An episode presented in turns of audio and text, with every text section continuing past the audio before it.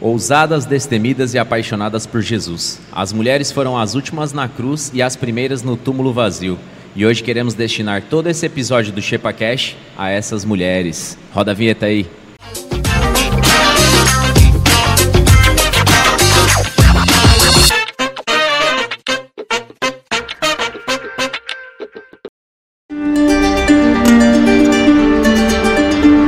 Tô sozinho, meus amigos me abandonaram.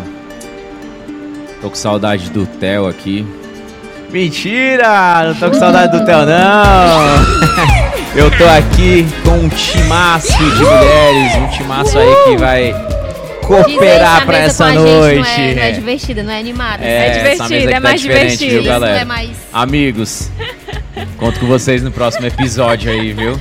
Eu tenho o prazerzaço aqui, a honra de estar tá apresentando essa mesa, de estar tá apresentando aqui a Jamile Jacaúna, que é empresária, é pastora, é mãe, essa mulher é demais. Mulher bíblica. Oi, pastora Jamile, tudo bem? Nossa, até a Bíblia dela, ela é muito bíblica, ó. Fundamentada na palavra. Isso. Estou aqui com a Pamela Barros também, que é administradora, empresária, atriz, cantora. Bailarina. Isso, eu também sou musicista, eu também atuo, né? Então vou deixar meu contato aqui, meu arroba, se você quiser me contratar. Eu também sou uma pessoa muito modesta, graças a Deus. Isso, humilde, humildade é o que humilde. atinge aí. Também estou aqui com a Juliana Fontenelle, que é, já é uma futura mãe. Ela é pastora, ela é empresária também, tudo Boa bem? Boa noite, é um prazer estar aqui nessa mesa. Isso aí, estou aqui com ela, mãe das nações aqui, Samara Marques, que Ai, prazer. Amei, amei essa apresentação, viu? tudo a ver com o nosso vestir, tema, tudo a ver comigo. Tudo a ver. E também tudo a ver comigo, gente. Tudo a ver, é verdade. Amigos, eu tô com saudade de vocês, mas hoje está muito agradável aqui, viu? Tá muito legal estar tá participando desse, desse episódio que é o nosso 005. É, você que está assistindo a gente aí, é, já vai participando, vai compartilhando. Manda para o máximo de pessoas possíveis no nosso canal do ShepaCast no YouTube, tá bom? O nosso arroba ShepaCast com 3S também no Instagram. Sigam a gente, compartilhem essa ideia, tá bom? E marca a gente, tá, pessoal? Isso, marca a gente, a gente, tira a foto aí. Estou é... muito feliz de estar essa noite aqui com vocês. Inclusive, Nós... nos bastidores, ele falou que não estava com saudade dos meninos. Fala é a verdade. verdade. É verdade, ele falou isso mesmo. Ele disse que não está nem aí, que vocês não precisam não tá voltar. nem um pingo de falta. Ah, que falou gente... que a gente conduz assim a pauta de uma maneira melhor, mais equilibrada, né, Sanches? Voltando para ele, gente, ele é o dono da Não bola. deixa ele falar, senão ele vai dizer que começou com treta aqui. Sempre vamos, respeita. Vamos entrar na, no roteiro? Vamos.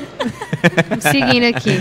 Gente, brincadeiras à parte aí, é, nós vamos falar aqui sobre mulheres do avivamento e ninguém melhor do que essas autoridades aqui para estarem compartilhando. Elas estudaram bastante, elas fizeram realmente o dever de casa. Nos bastidores aqui a gente já pôde ter um, um insight do que vai acontecer aqui nessa noite. Então é. Eu quero começar já lançando a braba já para a gente começar a pôr fogo aqui nessa parada, tá bom? É... Eu quero que vocês aí iniciem já falando como que era o relacionamento de Jesus e as mulheres. Por favor, fiquem à vontade, os microfones são de vocês. Opa. Que bom, gente. Eu acho que esse é um tempo muito importante para a gente estar tá falando sobre isso, né? É, essa era que a gente vive, esse momento atual da humanidade e principalmente o papel da mulher, é, ele é muito, muito relevante e fazer isso sobre a ótica de Jesus, sobre a olhar de Jesus, eu acho que é essencial. Sim. E uma coisa que, eu, que, que a gente precisa olhar para esse início aí do relacionamento de Jesus é o que as escrituras falam, né?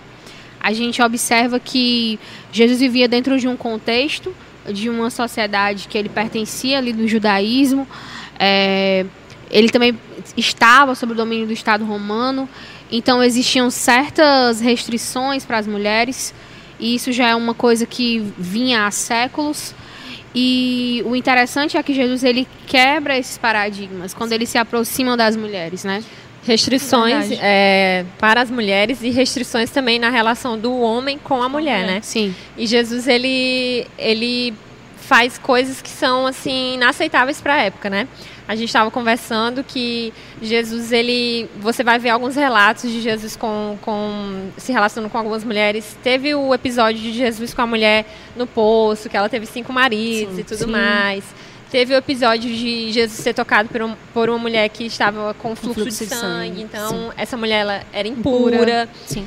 E assim, a gente percebe que Jesus ele fez coisas que eram inaceitáveis. Totalmente é. contra as regras, né? Vamos Sim. dizer Ele assim. era politicamente incorreto. Ele era completamente incorreto. Será que Brasil hoje. Oh, será que Jesus, se ele estivesse andando entre nós hoje, hein, como é que ele é, seria? Eu acho que ia como ser, seria a crítica seria polêmico, um Jesus apedrejado. polêmico. Sim, é, é interessante também, Sanches, porque quando Jesus ele andava né, nas cidades, de cidade em cidades, é, Jesus ele não estava apenas com os discípulos, mas a Bíblia fala que aquelas mulheres que foram curadas por Jesus, que foram libertas por espíritos imundos, elas também faziam parte do ministério de Jesus. E no livro de Lucas é mencionado que as mulheres elas mantinham o ministério de Jesus, né? Mantinham, né? Jesus né? poderia é, financeiramente. Para você que está em casa que não está então, vendo Jesus, aqui o gesto, é mantinham sim, financeiramente. Jesus que poderia poderia fazer milagres, que poderia, a hora que ele quisesse, sei lá, multiplicar ali o alimento. Não. É, ele dá essa oportunidade, eu acredito, essa liberdade das mulheres serem participantes. Olha né? aí o valor da então, mulher. Então, se você pra, observar o texto de Lucas, ele diz que Jesus ele ia nas cidades, né? E com os seus discípulos, então Jesus e os seus doze discípulos, 13 pessoas, e o, e o livro de Lucas ele fala de Maria Madalena, ele fala de Joana, ele fala de Susana, e ele conclui dizendo que outras mulheres também estavam lá, né? Porque também mulher não anda sozinha, né, gente? Não, não anda é verdade, até para ir ao banheiro. Então vamos supor ali que tinham 30 pessoas, 40 pessoas, eu não sei, então... mas Jesus, em todo esse ministério, em todas essas cidades que ele caminhava, é, essas mulheres estavam ali bancando tudo. Acredito Nossa. que bancando a alimentação, acredito Uau. que bancando a hospedagem. Organizando a logística. Organizando a logística, porque mulher também é boa de organizar que era tudo andando, né? Então, se andando, Isso. o pessoal com certeza sentia muita fome. Então, não é, devia ser barato, né? Com certeza. Sim. Então, não era fácil convidar Jesus para ir até a sua casa, né? Porque não casa, iria né? só Jesus. Jesus. com a banca. Gente, é interessante porque é, nós podemos ver que ali não existia é, logística, né? Talvez não existia conforto nenhum. Mas essas mulheres, elas estavam lá com Jesus a todo momento. Mas provavelmente as mulheres elas deveriam criar essa logística. Sim. Provavelmente, porque Com onde certeza. a mulher chega, ela dá uma transformada, é né? Verdade. Até nós estávamos conversando antes de começar também que as mulheres elas estavam lá, né? Quando Jesus morreu, elas permaneceram lá com Jesus, mesmo ele crucificado. Sim. E também quando Jesus ressuscitou, as mulheres também estavam lá. E aí a pastora Jamile falou um pouco sobre o toque feminino Uma ali. Uma coisa que eu achei interessante né? é que quando o texto fala que elas estavam observando Jesus ali sendo crucificado, e, e naquele momento não tinha nenhum discípulo, né? Todos deram para trás e elas corajosamente estavam lá, ousadas, destemidas, destemidas, estavam junto ali com Jesus e elas estavam observando onde eles colocaram Jesus e não somente isso, porque o texto diz que elas estavam observando a forma como elas depositaram Jesus ali. Como? Então eu acredito que elas ficaram ali pensando, nossa, não colocaram direito, tá errado, esse Jesus tá errado feito. ali. Eu preciso ajeitar isso. Falta um perfumezinho ali, ali, né? Falta algo, falta um toque, né? Então elas, eu achei muito lindo porque elas não honraram Jesus apenas na, em, vida, em mas vida. elas se preocuparam em honrar Jesus também na sua Uau. morte. E a tá coragem, aí, né? É, esses detalhes que vocês já estão dando já mostra o quanto era importante que deveriam ser vocês mesmo para falar sobre isso. é, Talvez ninguém nunca leu e pensou desse jeito. É, realmente, é. essas mulheres fizeram não, coisas que ninguém faria. E se você vê, Sanches, se você for seguir, o texto é muito lindo quando você vai ler né, sobre isso, já sobre isso. Elas estavam em toda essa trajetória de Jesus e elas também tiveram a honra de serem as primeiras a chegar lá e ver, nossa, ele não está mais aqui. Uau. Quando eu li isso, nossa. meu coração ele ficou cheio, porque elas foram as primeiras. O anjo chegou e falou para elas, elas foram as primeiras é. embaixadoras daquele verdadeiro evangelho, daquele novo evangelho, de que aquele que morreu não está mais entre os mortos, mas que Uau. ele ressuscitou. Elas chegaram lá nos discípulos e disseram, ei, ele não está mais lá, gente. Elas tiveram essa oportunidade. E é interessante, que honra, né? E é interessante elas fazerem isso, os discípulos eles deram uma resposta, né? Eles, eles, depois disso eles se posicionaram, porque uhum. assim a gente falou, né, que a mulher ela não tinha essa abertura e tudo mais. Só que eu acredito que essas mulheres elas tiveram uma abertura tão tão grande dada por Jesus que os discípulos eles, ah, se elas estão falando, então Sim. vamos lá. E elas estão, elas estão lá, elas também estão, se você for ver em Atos, na, na ascensão de Jesus, e elas também estão ali, perseveraram na descida do Espírito Santo.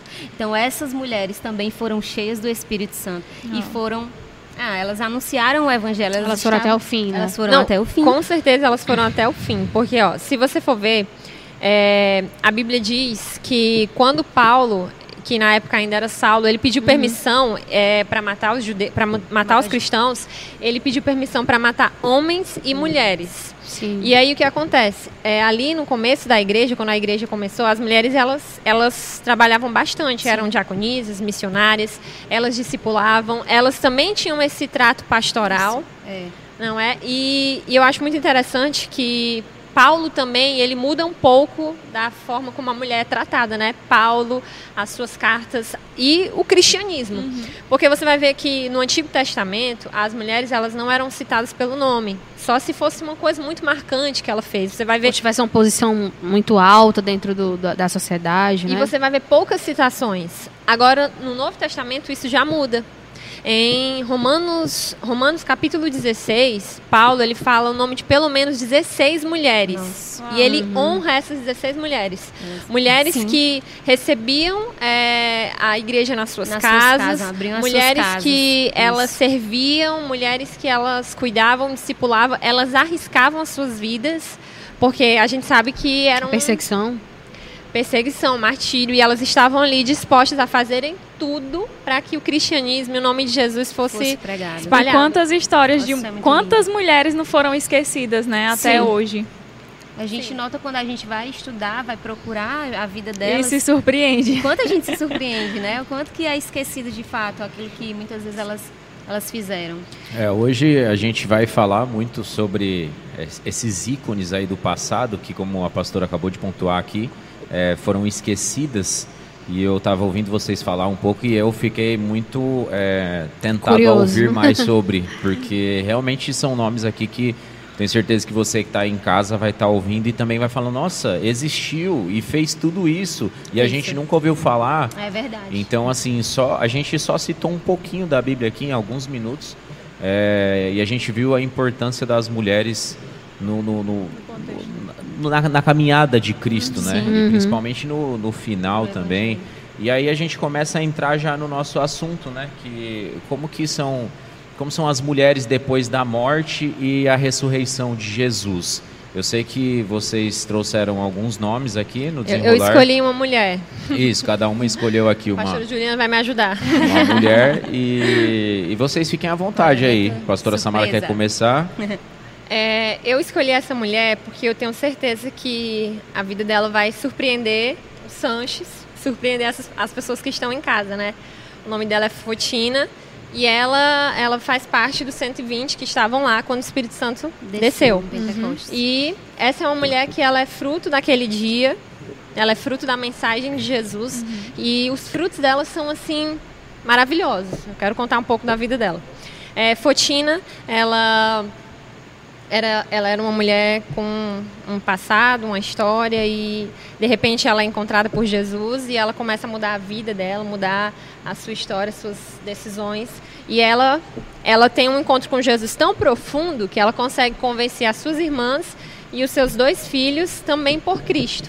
E aí eles começam a viver uma vida para Jesus e eles vão para a África e passam um tempo lá discipulando Uau. e liberando para muitas pessoas, assim, falando boas novas para muitas pessoas e tudo mais. Só que até que um dia ela recebe uma palavra que ela precisa voltar para Roma. E aí ela vai para Roma e ela é muito ousada, porque olha o que ela decide fazer. Ela decide falar com Nero. Meu Deus. Que ousadia. E até lá. Muita ousadia, porque foi a palavra que Deus deu para ela, para ela não fugir, para ela ir até lá. E ela Sim. faz isso.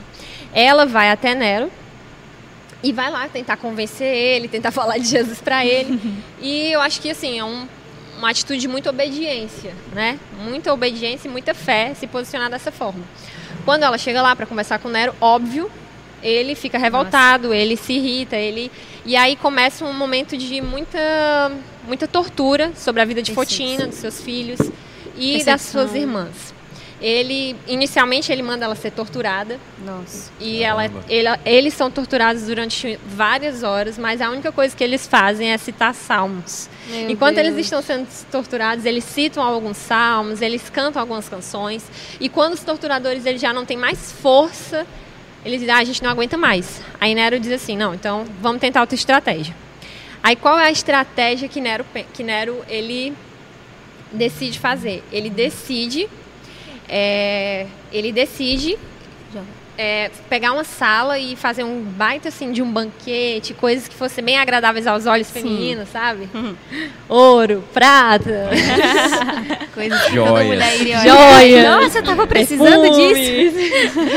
e ele pensa assim, bom, se essa estratégia não deu certo, então vamos pra, vamos pra, vamos pra vamos tentar tocar uma feminina, né, gente? Sim. Então ele coloca várias coisas lá que ele imagina que aquilo vai fazer com que ela desista da fé dela, com que ela desista de Jesus. Só que quando e ele pede para que a filha dele faça essa recepção. Hum. E aí a filha de Nero vai lá e quando ela, quando a filha de Nero encontra Fotina, com certeza ela... era uma mulher linda, uma mulher bem é, arrumada, é, né? uma mulher e... muito linda, uma mulher bem e aí, quando a filha de Nero encontra Fotina, Fotina dá um abraço nela e começa a compartilhar das boas novas de Cristo para ela. E Nossa. ela, a, é, imaginem, é, a filha de Nero domina, decide aceitar Jesus. Uau! Nossa! E além dela aceitar Jesus, ela pega tudo que tem na sala e manda dar para os pobres. Caramba! Bem feio. Tiro no pé, hein, Ela não só aceitou, como ela já recebeu o espírito de misericórdia. É, ela já falou as coisas. Tira tudo isso aqui e dá para os pobres. Imagina a cara desse homem. Imagina que tiro a ira no pé. desse homem. Meu Deus. E aí, gente, quando ele descobre que ele outro tiro no pé, o que, é que ele decide fazer? Ele decide prender Fotina, os seus filhos, todo mundo vai ficar preso agora. Vamos ficar um tempo aqui preso, vocês vão ser torturados, vão passar por todo tipo de tortura. Gente, eles foram lançados numa fornalha, fornalha. e não Meu morreram. Deus. Uau. Uau. Eles foram é, envenenados e Fotina foi a primeira que quis tomar o veneno e não, não. morreu. Meu Deus. Porque essas coisas aconteciam, né? Tipo, eram Sim. uns milagres que, o, que eles viviam. Jesus, é, o Espírito Santo fazia uns milagres assim Incrível. E aí eles passaram esse tempo na prisão e o que foi que aconteceu? Eles começaram a ganhar toda a prisão. Todo mundo começou a aceitar Jesus, todo mundo começou a aceitar a fé de Fotina, todo mundo começou a aceitar aquilo Tanto os prisioneiros quanto os soldados, né? Tanto os prisioneiros como os soldados, Nossa. todo mundo começou a aceitar. E ela, eles passaram três anos presos e depois de três anos, é, Nero foi atrás de saber como tava, as, como as coisas estavam lá. E aí ele descobriu que ela, aquela mulher que veio até ele, que fez a sua filha se converter, ela não tinha parado. Meu Deus. E além dela não ter parado, ela estava convertendo várias pessoas. E aí a última cartada de Nero é fazer o quê? Ele decide é, que todos os filhos de Fotina e as suas irmãs vão ser decapitados. Nossa. E Fotina vai ser lançada em um poço profundo. E aí onde eu fiquei. Porque Fotina não é nada mais, nada menos do que a mulher samaritana. Meu Deus. Uau. Nossa, gente. Fotina Isso era a mulher gente. samaritana. Meu Deus, é olha aí. E olha a história que foi esquecida. Que foi esquecida. E olha a história Deus. que foi esquecida. Ela, do, ela do poço foi. Caramba, mano! ela no poço conheceu Jesus ela, e, ela, ela no poço morreu. Ela e ela no poço ela entregava a vida dela. Meu e ela passou, ela passou vários anos ali e isso é uma coisa que me toca muito, porque assim, aquela mulher naquele poço, eu, eu sempre imagino que ali não foi um canto de tristeza para ela. Apesar é dela verdade. ter ficado muito decepcionada. Ela foi muito confrontada, né? Na verdade, ela ficou muito decepcionada porque ela não recebeu a coroa do martírio. Ela não ficou triste, gente. Ela, ela não ficou triste naquele momento. Ela né? não ficou triste porque perdeu os filhos. Ela queria Ela ficou triste porque ela queria ser martirizada. Que era uma honra. Nossa. Era uma honra naquela época. Sim. As mulheres, elas se produziam para ser martirizadas. Nossa. Elas se arrumavam para ser martirizadas. Então a tristeza dela foi essa. Só que eu imagino que ela viveu um bom tempo naquele poço. Por mais que pareça que Sim. não, né? Mas eu fico imaginando que Meu enquanto ela estava ali, gente, eu acho que ela Meu lembrava Deus. da conversa dela com Caramba. Com certeza, eu acho que o poço Foi aqui onde tudo começou, aqui né? Aqui eu encontrei. O poço para ela era, era um local de encontro. Tô voltando. Eu acho, gente, eu acho que esse poço vivia brilhando, né? Por mais difícil que foi essa morte, eu acho que ela estava tão tranquila porque ela talvez seria um lugar de paz, né? Meu aquele Deus. poço provavelmente lembrou, ela deve ter lembrado muito de quando ela aceitou Jesus, porque ela era como aquele poço. Ela era vazia, é. Ela, era, ela, ela era uma mulher usada, ela era uma mulher que não tinha visibilidade, ela, ela era uma mulher descartada. Mas Cristo deu a ela um motivo pelo qual viver. Uau. E aquele poço provavelmente lembrava para ela o dia que Jesus deu um motivo para ela viver. Sim. Tanto que ela ficou um período longo naquele poço, mas ela não morreu. Ela fez como Estevão, ela entregou a sua vida, a, sua vida. a, Cristo. Então, assim, essa foi a história que eu escolhi para falar um pouco sobre o início da igreja. Sensacional. Uau. E, assim, o que é que me marcou muito na vida dela e eu queria, assim, falar para as pessoas que estão ouvindo é que todo mundo tem um passado, né? Uhum. Todo mundo tem uma história que talvez seja vergonhosa. Sim. Mas só que a partir do momento que Jesus te encontra, uhum. você sendo mulher, você sendo homem, você Não existem sendo... barreiras, né? Não existe. Tipo assim, Jesus ele pegou aquele, aquele passado dela e ele transformou em nada as pessoas elas ficam presas ao que tem ali, mas a história, se você for estudar, você vai ver que ela fez coisas assim grandiosas. Isso. Então eu vi que a, a, gente não pode ficar preso a uma coisa ruim que a gente viveu, uma escolha ruim que a gente fez, porque quando Cristo te chama, ele pode usar a tua vida de uma maneira muito poderosa. Nossa. É verdade. Sensacional. E, e essa é a ideia do nosso podcast aqui, é realmente a gente falar sobre assuntos que eles são é, que não é tão simples de você encontrar sobre, estudo sobre, né? Sim. A gente já começou, a pastora Jamile falando ali, aquelas mulheres que levaram a notícia, e a gente já começa a fritar aqui, né? A gente já começa, já né? quer começar a gritar, e a ideia é realmente essa. Então, agradeço demais Nossa, por a senhora ter trago essa, essa, essas palavras aí pra gente, essa história sensacional. E, e nunca a, mais a... vocês vão ver a história da mulher, da mulher, da mulher samaritana, da mesma forma. É, é nunca, jamais, tenho certeza que E a pastora Samara, ela estava assim, torturando a gente, né? Porque é, ela não queria ela falar. Ela não queria contar quem, quem é a Fotina. Aí, Aí eu vou dar uma pesquisada. Quando eu fui falar com ela, assim, quase chorando. Meu Deus, eu não acredito. Que história Uau. linda, viu? É, a, a, e é bem isso, porque aquilo que a gente falou no início, né? Que às vezes a gente vai ver e houveram muitas mulheres que fizeram coisas grandiosas, uhum. né? Que muitas vezes estão ali, é, que foram esquecidas. Eu estava é, pesquisando aqui, estudando e atrás de fotos, né? Da pessoa que eu vou falar. Nossa, eu vou falar. Quero uma foto. E você vê o quanto que é difícil. Né? É verdade. Uhum. Quanto que é difícil você encontrar algum relato. Relevante, porque... né? Que realmente você vai trazer para um episódio. Mas é uma coisa também interessante de ser falada, porque assim, ó, Jesus tratava as mulheres dessa forma que a gente citou.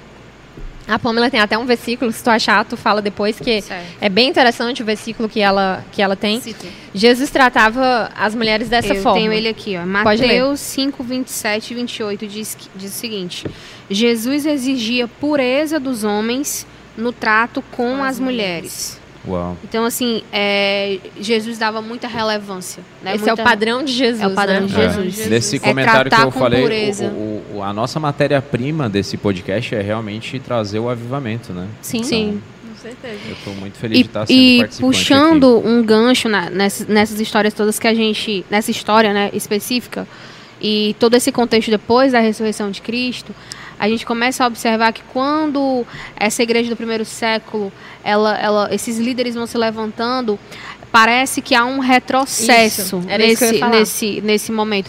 Parece que há um retrocesso. Jesus tratava as mulheres dessa forma. Paulo citava as mulheres, é, ele dava essa abertura para as mulheres, apesar de ter é, aquela coisa. Tem, tem as machista, polêmicas Paulo, dele, né? Mas Enfim. tem todo uma, um contexto, Sim. toda uma história ali, né?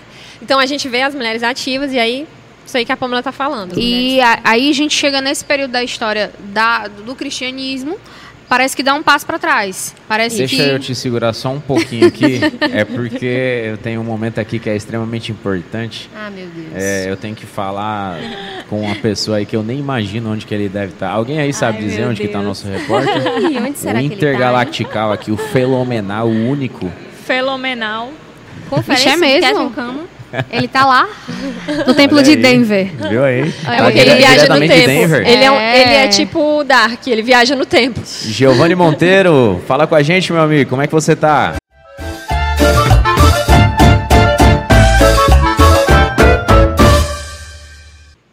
É mistério de fogo aqui. Quero ver Jesus batizar. Oh, glória a Deus! É Boa noite, pessoal. Eu estou aqui agora ao vivaço. Eu voltei no tempo e estou aqui numa cruzada evangelística da maravilhosa Catherine Kuma. Menino, é cadeirante se levantando, é gente Nossa. voltando a andar. Eita, glória Uau. a Deus! Eu estou aqui só nos pulos. Mas, milagre, olha, eu quero dizer que eu, olha, eu estou muito feliz. Hoje o nosso time de comentarista mudou.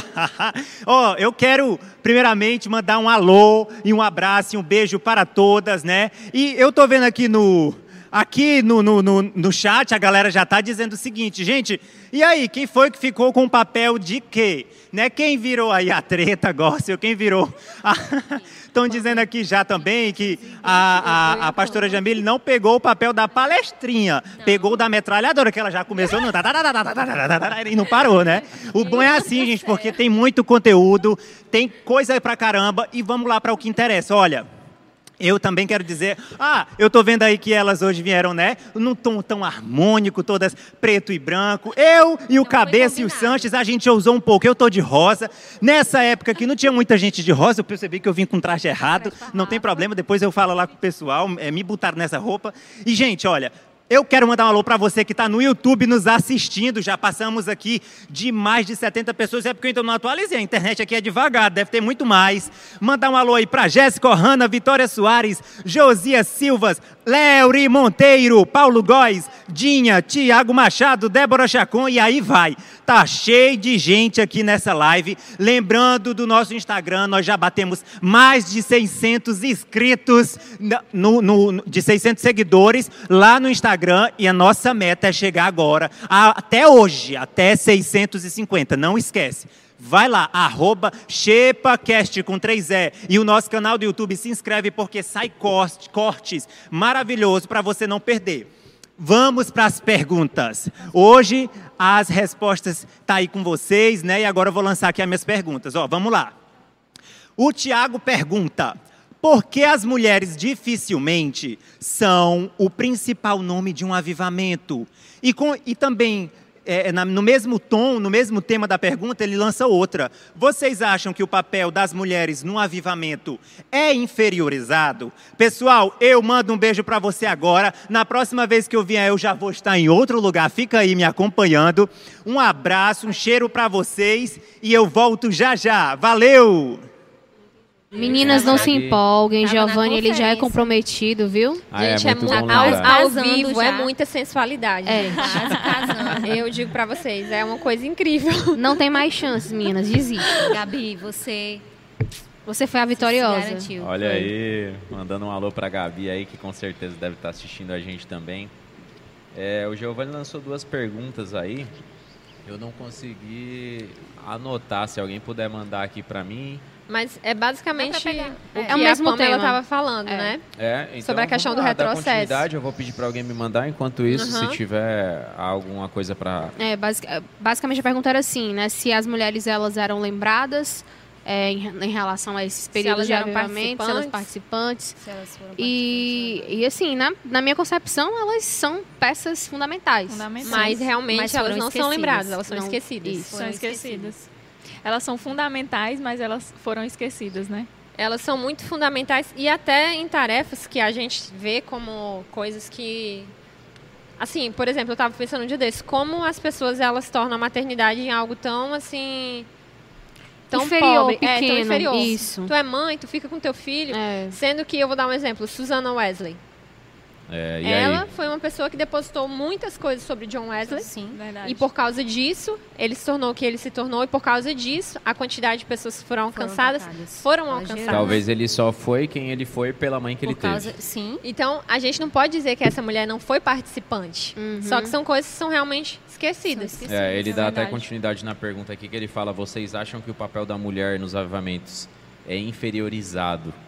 É, isso daí é meio que um assunto que, que ele foi acontecendo, né, no desenvolvimento da sociedade, as mulheres elas foram Exatamente. meio que perdendo um espaço, né? Eu, eu vejo por essa maneira. Talvez vocês tenham algo a, a agregar a isso, né? Inclusive, é, a pessoa que eu né, estudei é, que é a Catherine Booth, ela, ela lutava muito por isso, né? Para que a mulher ela fosse tivesse o seu papel no ministério. E ela dizia que não, não existia uma palavra sequer no livro sagrado que fosse contra a mulher ter o seu ministério e estar tá ali à frente. É, vamos entrar na polêmica, porque né? também ela não abria mão de ser mãe, né? Não abria. Mas assim, porque algumas pessoas, elas, algumas mulheres, elas tinham espaço para fazer esse tipo de coisa. Sim. Elas tinham espaço para poder falar, mas outras mulheres, elas tinham que se sujeitar ao que era dito e tentar de alguma forma burlar. E sabe o que eu acho também, pastora? Esse pensamento, ele, querendo ou não, inferiorizou a mente da mulher. Eu acho que essa verdade ficou tão imposta é, ao longo dos séculos que a mulher ela começou a achar que o papel dela se resumia a determinadas atividades e que ela não podia é, ir além disso e isso me revolta, sabe? Mas olha para você ter uma ideia, para você ter uma ideia, eu até coloquei aqui uma frase. Olha uma frase de Tertuliano sobre as mulheres. Tu não sabes que és Eva tu és a porta do diabo. Misericórdia. Então, assim, as mulheres, elas realmente, elas, além delas, assim, elas tinham esse medo, porque olha. Olha, olha sim, a frase. Uma época sim, onde sim. as mulheres, quando elas falavam em público, elas eram, é, jogavam ovos nas mulheres, né? Meu Deus. E elas eram consideradas, é interessante, porque eu vi um estudo dizendo que as mulheres, elas não tinham, elas não eram liberadas para pregarem. Pregar. Elas eram liberadas para exortarem. Uhum. Elas exortar você pode, pregar não. Então, assim, tinha muita coisa restringindo a mulher, e a mulher, na época, ela, de certa forma, algumas aceitavam e meio burlavam de uma forma sem ser Estão assim, na cara, tão evidente. E, e, sem ser tão assim, é, saindo pro frente. atrito. Isso, sem bater, bater de frente. frente. Por exemplo, ah, então se eu posso exortar, eu vou continuar fazendo meu papel uhum. aqui. Eu vou continuar exortando. Pastoreava, fazia toda Até aquela parte de a, exor a exortação, ela é uma parada que não é, não é qualquer um que sabe exortar. Então, uhum. quando você, você começa a se fortalecer, da, porque a exortação a gente entende como uma correção. É. Então, as mulheres elas foram ficando mais fortes, eu acredito Sim. também. Mas isso né? no nosso entendimento, porque para eles era como se fosse uma coisa inferior, entendeu? Olha Os homens da época.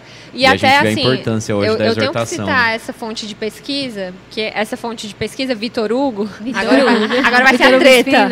A treta. Mas meu pastor que me respaldou, tá? Ele disse assim: foi machismo mesmo. Olha aí, olha aí. Tá vendo Sim. aí?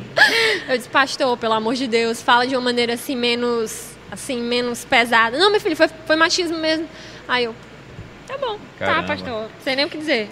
Mas é porque tinha essa, essa visão que a mulher era como Eva, entendeu? A porta do pecado, a porta do. Então as mulheres elas tinham que lutar contra isso. Tinha essa questão da mulher ser mais dos bastidores, Sim. a mulher ser mais assim não ser tão vista. O lar, a família, Isso, os, né, filhos. os filhos. Você vê que hoje a gente tem até um livro aqui na, no arroba Casa Amarela Store, Ali, é, o se chama se chama O Silêncio de Adão, que Sim. entra muito nisso, né? É, o início do livro ele já fala sobre isso, que todo mundo fala que o problema foi Eva, mas onde estava Adão? Uhum. Onde eu, estava Adão é a, ao aceitar que a, que a mulher ouvisse o que ouviu da serpente até cair, né? E, enfim. E eu acredito que o nosso papel hoje, aqui nesse momento, é justamente trazer a memória dessas mulheres que foram esquecidas. Isso. E despertar outras mulheres que estão é ouvindo aí. a gente, sabe? É, o quão. Não, não, não numa, numa pegada como que eu posso dizer, separatista, Sim. né? Onde nós Sim. dividimos homens de mulheres, porque nós entendemos que nós somos corpo de Cristo, que não há diferença nenhuma Sim. entre um homem e uma mulher perante Deus, né? É, mas é muito importante que a gente traga essa, esse diálogo, essa, essa conversa hoje aqui, para trazer essa memória em primeiro lugar e despertar as mulheres que estão ouvindo a gente. Porque a mulher ela é completamente capaz. Sim. Ela é completamente capaz, ela é completamente participativa, ela tem sua representatividade dentro do reino de Deus. É, por mais que a história, ou até mesmo as escrituras, que acredito que no Novo Testamento é muito mais evidenciado isso, é, essa história ela não passa despercebida. Né? E nós temos a obrigação de trazer isso hoje. Eu, eu sinto assim no meu coração que é, as mulheres elas precisam ser despertadas nesse tempo. É. Entendendo o lugar delas, entendendo o que elas podem fazer. É, isso, isso, isso é algo muito próprio da nossa casa. Eu acho que a, as mulheres que caminham aqui têm essa característica, né?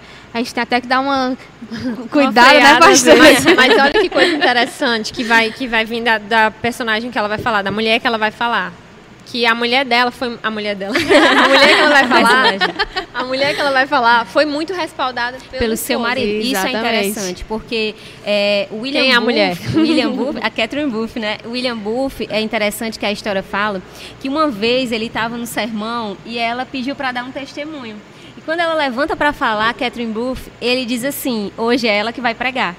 E ele passa a palavra para ela. Então você vê ali um esposo que, que projetava Apoia. a sua esposa, que, uhum. que apoiava a sua esposa. E era muito, era muito interessante, gente, porque a Catherine Booth, ela pregava para os ricos, né?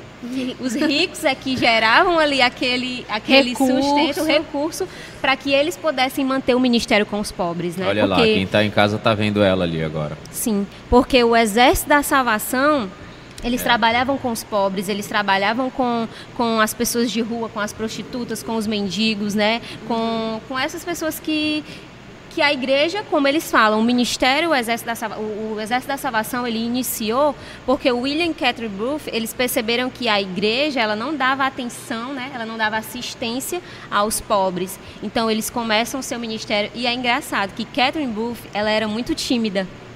Olha. Mas ela era muito valente, né? No seu primeiro sermão, ela pregou para mil pessoas. Uau. E o último sermão da vida dela tinha 50 mil pessoas. Nossa. Meu Deus. Uma pessoa que era tímida. A senhora tem dados de época? De... Mas que.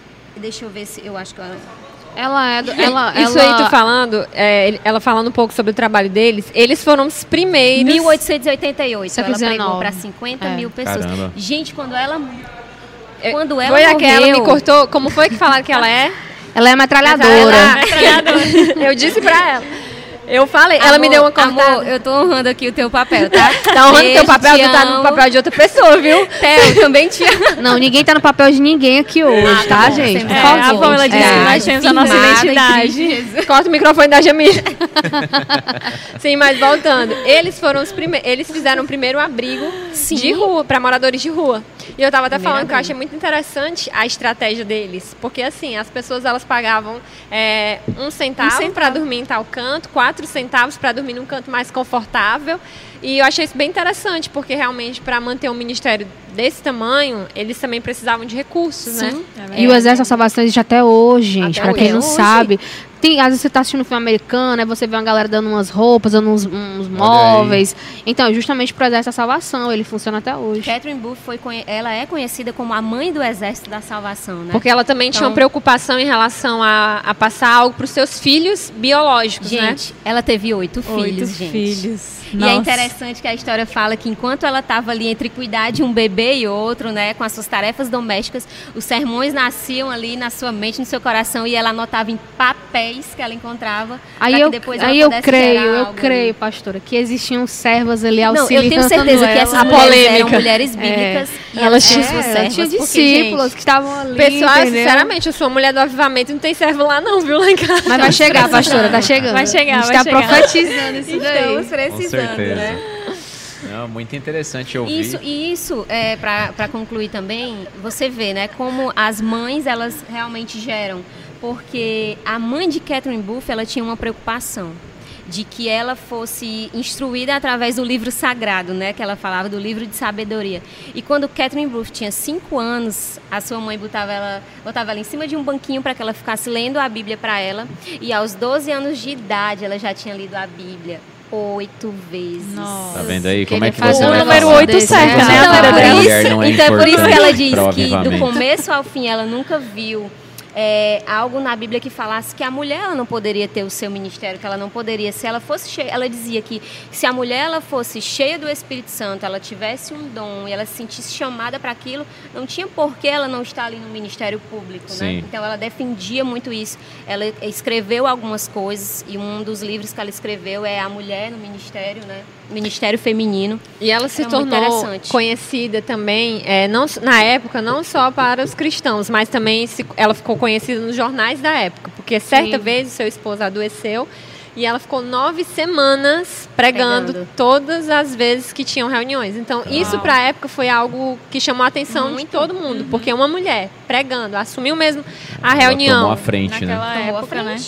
E é interessante ele dar esse espaço, né? Dar essa abertura. E eu fico pensando, essa mulher é super poderosa, viu? Ela é super poderosa, porque com oito filhos. E entra mais uma vez aí também, a, você pessoas... tem que dar o respeito à mãe dela, que projetou também. Projetou. Ela começou é. o ministério ali quando criança ainda, né? É, é muito a importante fala. a gente realmente ver nesses detalhes que como, como pode a gente questionar se a mulher é, é um fator é, é é, principal do, do avivamento, com certeza elas são. Né? E eu falo uma coisa: a mulher ela é um fator dentro do avivamento, ainda que ela esteja nos bastidores. Sim. Porque, por exemplo, com certeza. Ruth Gran.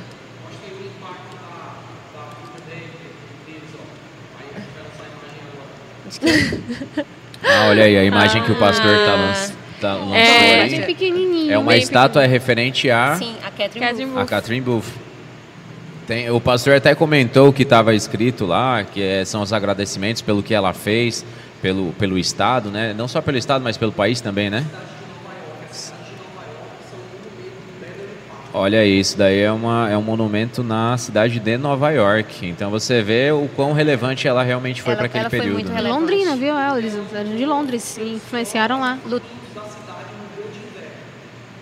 É, como é que é? Porque ela, ela lutou, lutou pelos, pelos pobres. pobres. e famintos da cidade no grande inverno. É. Quando eu estava lendo, gente, eu vi algo tão interessante que eles tinham uns locais onde eles abrigavam as pessoas e, e eram cadeiras de madeira, eram bancos de madeiras em que dormiam todos um do ladinho do outro ah, e eles Deus. passavam uma corda porque eles não tinham como dormir, dormir né? Não oh. tinham como se. Então eles Nossa. dormiam assim pela manhã os, os missionários vinham, tiravam aquelas cordas para que eles acordassem e outras pessoas pudessem ser abrigadas. Então, aquilo que eles fizeram foi algo muito lindo. Foi é, muito. É. A Pamela falou aqui, não sei se o pessoal prestou atenção, mas ela é londrina, né? Ela nasceu ela em é- Londres, é, não é americana. É. Nasceu em... É, quando o chamado vem, não importa para onde que você tem que é, ir, você se tem um vai. chamado, você vai, é verdade. É, o pastor está falando é, aqui o... que o ministério não ficou só em sim, Londres, não ficou né? só em Londres. Ele se expandiu. Não. Acho que ele explodiu mesmo países, foi no, nos Estados, Estados Unidos, Unidos. né? interessante é que ela teve, aos 14 anos, né? Ela teve uma enfermidade na coluna que ela, ela precisou sair da escola e ela Isso. mesmo assim continuou Estudava estudando. de casa, né? Na verdade, estudando em casa. Ela fala que não lembra de um dia na sua vida que ela não sentia dor. Nossa. Mas todos os dias ela levantava porque ela sentia a necessidade de estar lá com aquela multidão faminta, aquela multidão de perdidos, aquela multidão necessitada, né? Então ela dedicou de fato a sua vida a isso. Sensacional. E os seus oito, oito filhos também foram ensinados, instruídos na palavra, e todos eles também é, foram missionários. Nem todos se alistaram no Exército da Salvação, mas todos viveram, viveram a sua vida para missões, viveram para Jesus. Todos os seus oito filhos. Uau. É muito lindo. Demais, importantíssima, né? Dando seguimento aqui, eu tenho mais um nome é, Catherine Kuhlman. Ela. Ela também deu uma destrinchada Rapaz, aí na vida dessa mulher. Falar dessa mulher é um negócio difícil, viu? Porque. É, assim, ela. Sabe aquela figura que não passa despercebida? Sim. Sabe aquela figura que você. que fisicamente ela, ela no local ela já causa um impacto. Imagina aí uma americana, descendente de alemão cabelinho ruivo, mais de 1,70m, né? Magra. Então, assim, era uma figura que impactava. Ela impactava. Eu pensei uma piada nível Tel. não, não, não. Ela impactava, né? E, e assim, eu acho que, eu acredito que a grande, a grande marca do ministério da, da Catherine é, foi, foram dois pontos, assim, na minha visão. O primeiro é o relacionamento dela com o Espírito Santo. E o segundo ponto seriam os milagres e os sinais que surgiram a partir do ministério dela, né? Então, a, a, a, vida dessa mulher diferentona, né, digamos assim, que ela é, ela é do time das diferentonas. Sim. E tu falando aí sobre a questão do relacionamento dela com Deus, eu li algo sobre ela que, que eu achei bem interessante, uhum. é que ela já tinha uma, uma educação cristã, cristã só que o encontro dela com Jesus foi por volta dos 14 anos, né? Isso. E eu achei muito interessante quando eu li, porque eu vi que o pastor começou a falar algumas coisas e ela, de repente, foi tocada pelo Espírito Santo e começou a chorar e ela começou a sentir algo diferente naquele dia e aí de fato ela começou a ter esse relacionamento com, com Cristo. E aí uma coisa que chamou minha atenção é que passaram, ela tinha um relacionamento um pouco delicado com a mãe dela, né? Isso, a, a, a figura paterna, né? Ela, ela fala muito de Deus como pai, do, com uma propriedade, porque ela e o pai se davam muito bem, né? E a mãe era já, já era aquela figura que, de alguma maneira, é, é, restringia ela, né? Isso. Então, ela tinha um relacionamento um pouco mais difícil com a mãe dela. Tem até uma história que a segunda-feira... Deixa eu fazer uma pergunta bem Opa. séria aqui para a senhora. Tem certeza? É, é verdade que a, a Catherine Kuhlman, ela... Na verdade, é verdade que a, que a dona Florinda... Como assim? Lá vem. Ela se inspirou na Catherine Campbell. Talvez os vestidos. Gente, eu Os acredito. vestidos. A bruxa de 71. Cabelo. Ai, Os vestidos. Pelo amor de Deus. É Mas eu, mito. sinceramente, eu Ah, acho que ela era uma mulher Deus. muito elegante. É a Isso aí minha é- percepção. Isso aí É a Não é. percepção parece. pra época. Ela era bem excêntrica, né? É excêntrica. Gente, pelo Não. amor de Deus, o estilo dela pode ser criativo ou dramático. Por isso ela tá assim. Dramático demais, olha aí. A cara da bruxa de 71. Meu gente. Deus. Pelo amor de Deus. A gente vai te tirar dessa mesa. Eu acho que ela É, chupava- essa é eu acho, que eu tinha acho, né? eu acho que ela chupava chupeta, por isso que os dentes dela são assim. Mas fora isso, não vejo nada demais. Gente, tem que pensar na moda da época. Ah, É a sim, moda. claro, Deixa eu voltar pro que importa. Vamos. Diz que segunda-feira era o dia da faxina lá na casa dela. E aí ela saiu pedindo para que todos os vizinhos fossem, porque iam fazer uma festinha surpresa para a mãe dela. E aí todo mundo chegou lá. Só que no dia da faxina a mãe dela se desmontava. Ficava mesmo assim, bem meu desarrumada, bem à vontade. E aí chegou Ela todos era os muito vizinhos arteira. lá. E quando os vizinhos chegaram todos arrumados, todos, né, bem elegantes e tudo mais, a mãe dela ficou furiosa, mas guardou aquilo ali, né? a classe. E aí quando os vizinhos foram embora, a mãe dela fez ela comer todas as coisas que os vizinhos trouxeram. E eram esses relatos que ela tinha assim Nossa. de relacionamento com a mãe dela, né? É, e, e assim, acentuando essa questão, ela já tinha um temperamento muito forte, né? É, para a idade dela, assim, ela fazia coisas com pouca idade muito, muito grandes para uma criança. Ela tinha, de fato, um temperamento muito forte. O pai era aquela figura que consolava, era aquela figura do deixa disso. Hum. E a mãe, a- e a mãe dela que dava uma, uma Hum, apertada, né? Chamava, né? Pra você ter noção de como que, que ela, ela tinha assim um, um- ela, uma madurez, como ela era precoce, ela sai de casa com 14 anos, né? É, a irmã dela se casa com um missionário e ne- nesse, já, já nessa época ela já tinha tido, já tinha aceitado a Jesus numa igreja metodista e estava começando esse processo de conhecer a Deus pessoalmente, né? Porque ela, ela nasceu no lar cristão, né?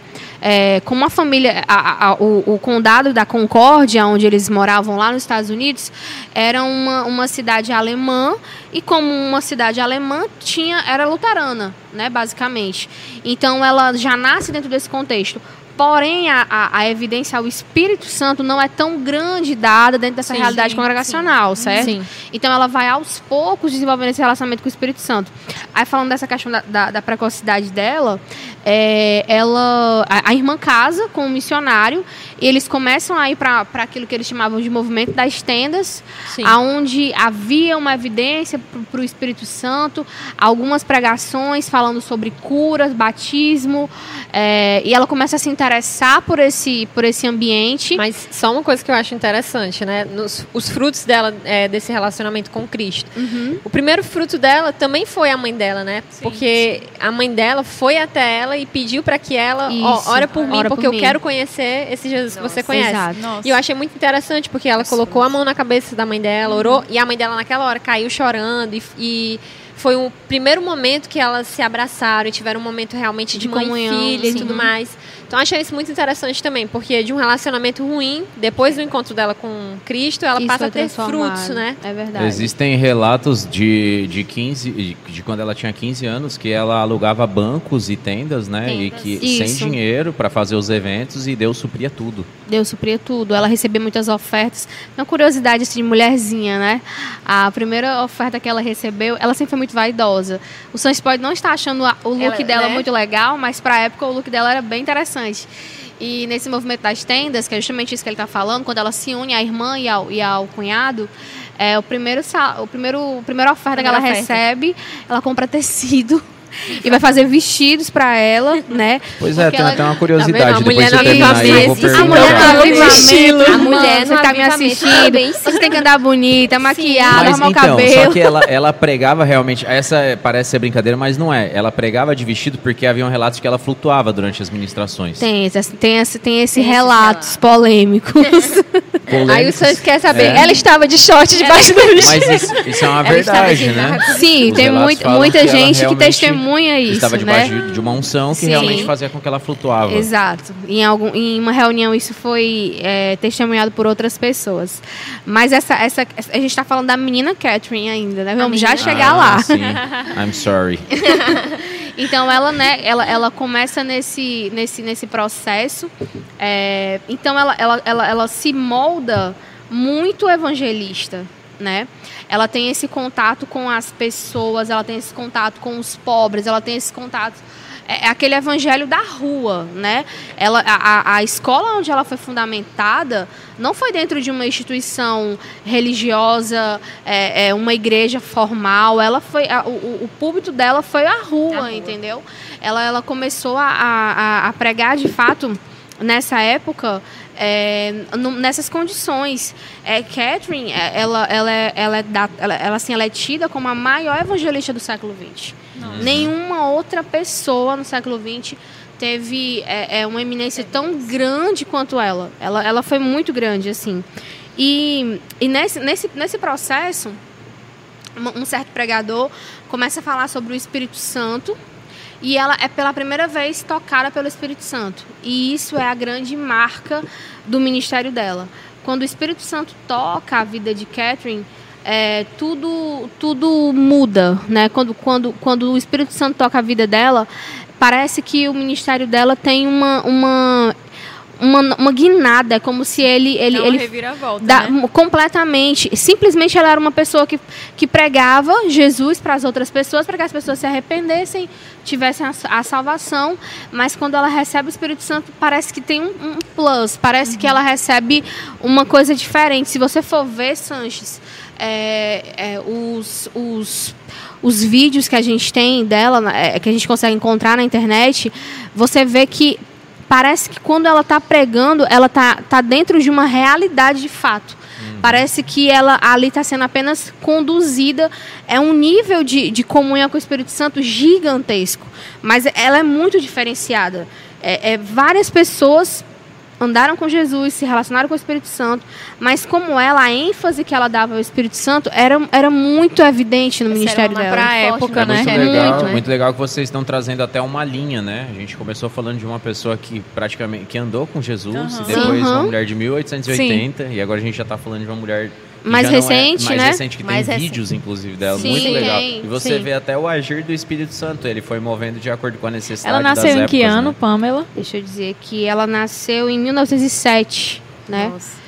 Então ela viveu até 1976, né? Ela foi, ela faleceu acometida de problemas cardíacos, né?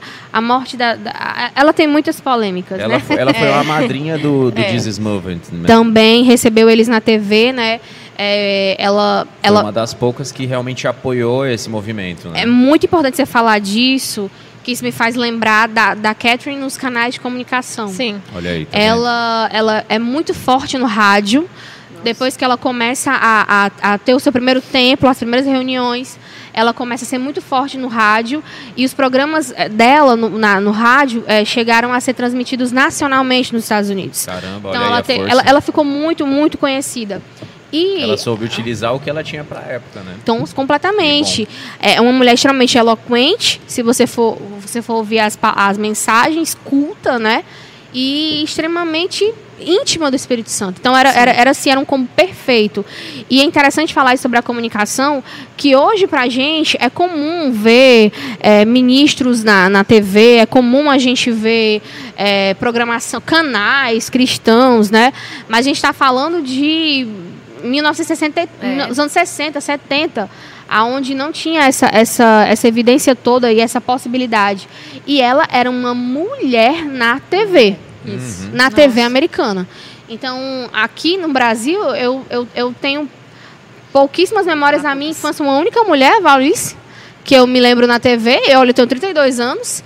Então, você imagina ela nos anos 70 e 80, já na TV aberta americana. É né? um pouquinho indelicado, talvez, mas e sobre o, o, adultério dela? Vocês têm alguma coisa a pontuar? Temos que alguém ia tocar nesse Alguém ia falar sobre isso. não queria tocar nesse não assunto. Mas vamos falar, é pra glória de Deus. É, não, é glória não podemos de Deus. apagar essa não, história é, dela. é exatamente é isso daí não pode ser apagado. Então, é pra verdade. gente, talvez, a gente traz muita é, muita certeza de que ela fez muito mais coisas Sim. maiores, né? Sim. A gente nunca não condena ela de qualquer jeito, mas talvez quem está em casa não vê dessa maneira. Então é bom a gente trazer essa clareza para ficar tudo zero a zero, para ver que a gente não está matando ninguém não. não. É, e ninguém é perfeito. É, a gente não foca no erro aqui, né?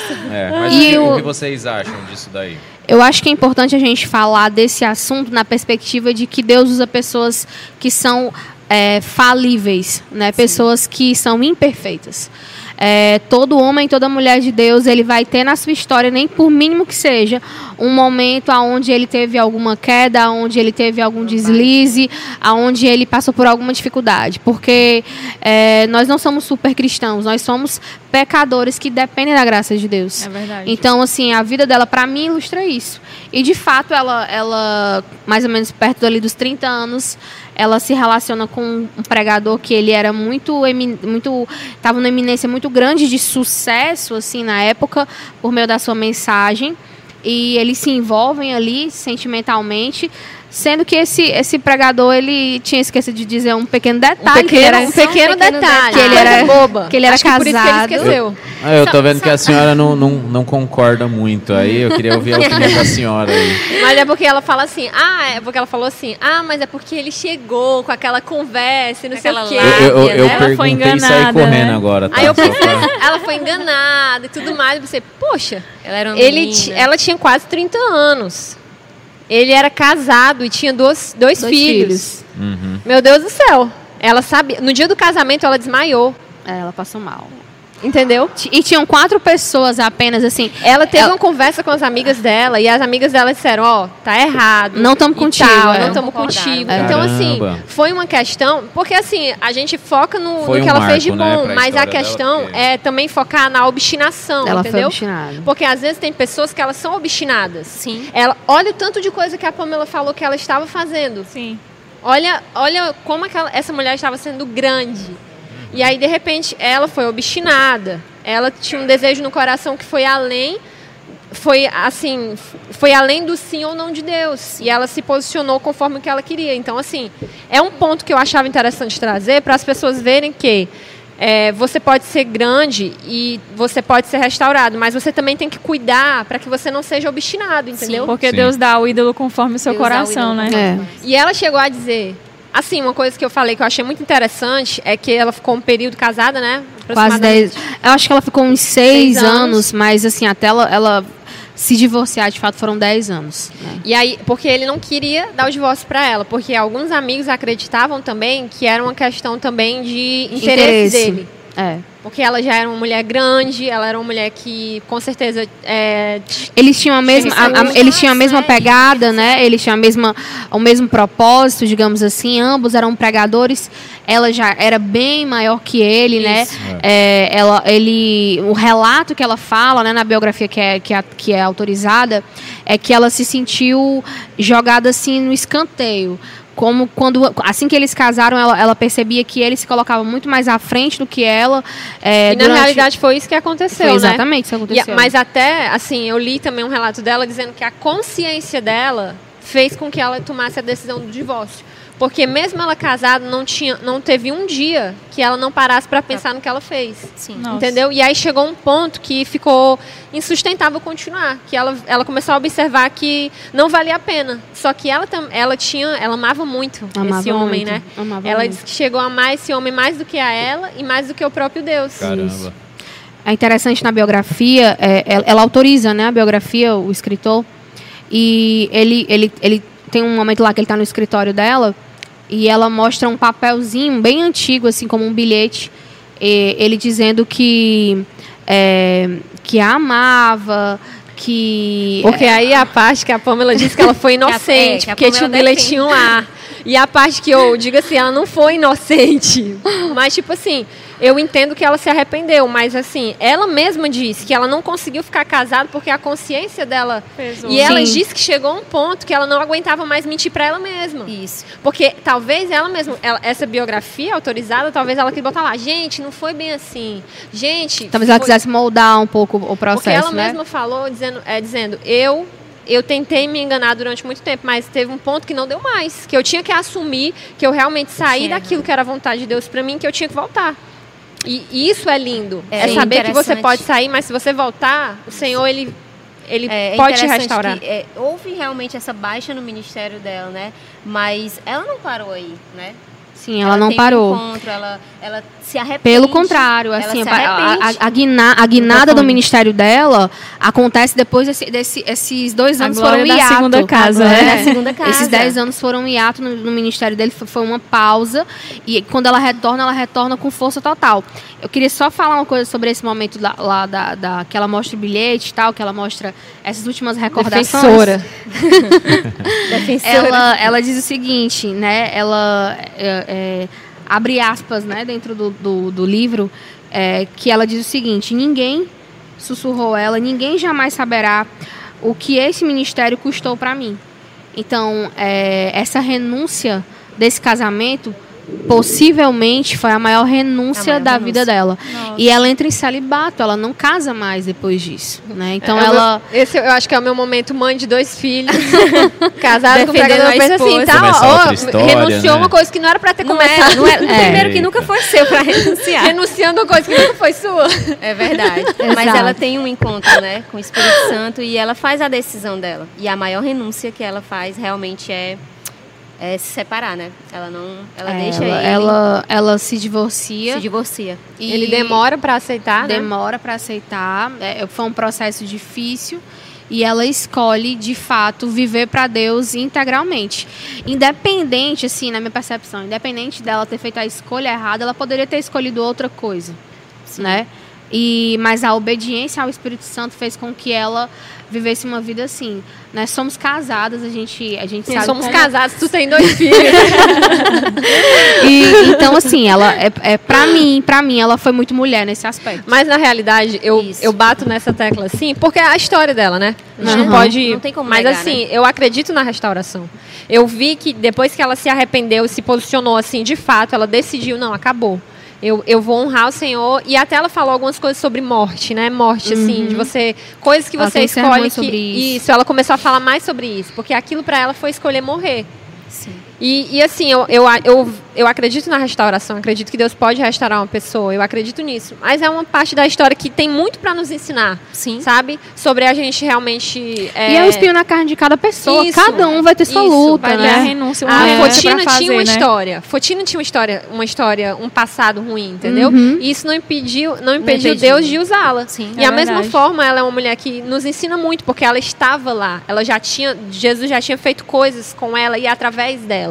E mesmo ela tendo decidido fazer algo que não foi correto, mas mesmo assim, ela quando voltou, Deus fez o quê? Ah, você entendeu? Então tá aqui, vamos lá, vamos curar, voltou vamos continuar. bem né? maior. Tipo filho pródigo, né? Isso, isso. Né? Legal. Isso. E quando ela volta, seu ministério volta cada vez mais poderoso, né? Mais Deixa poderoso. eu dar um pontinho aqui.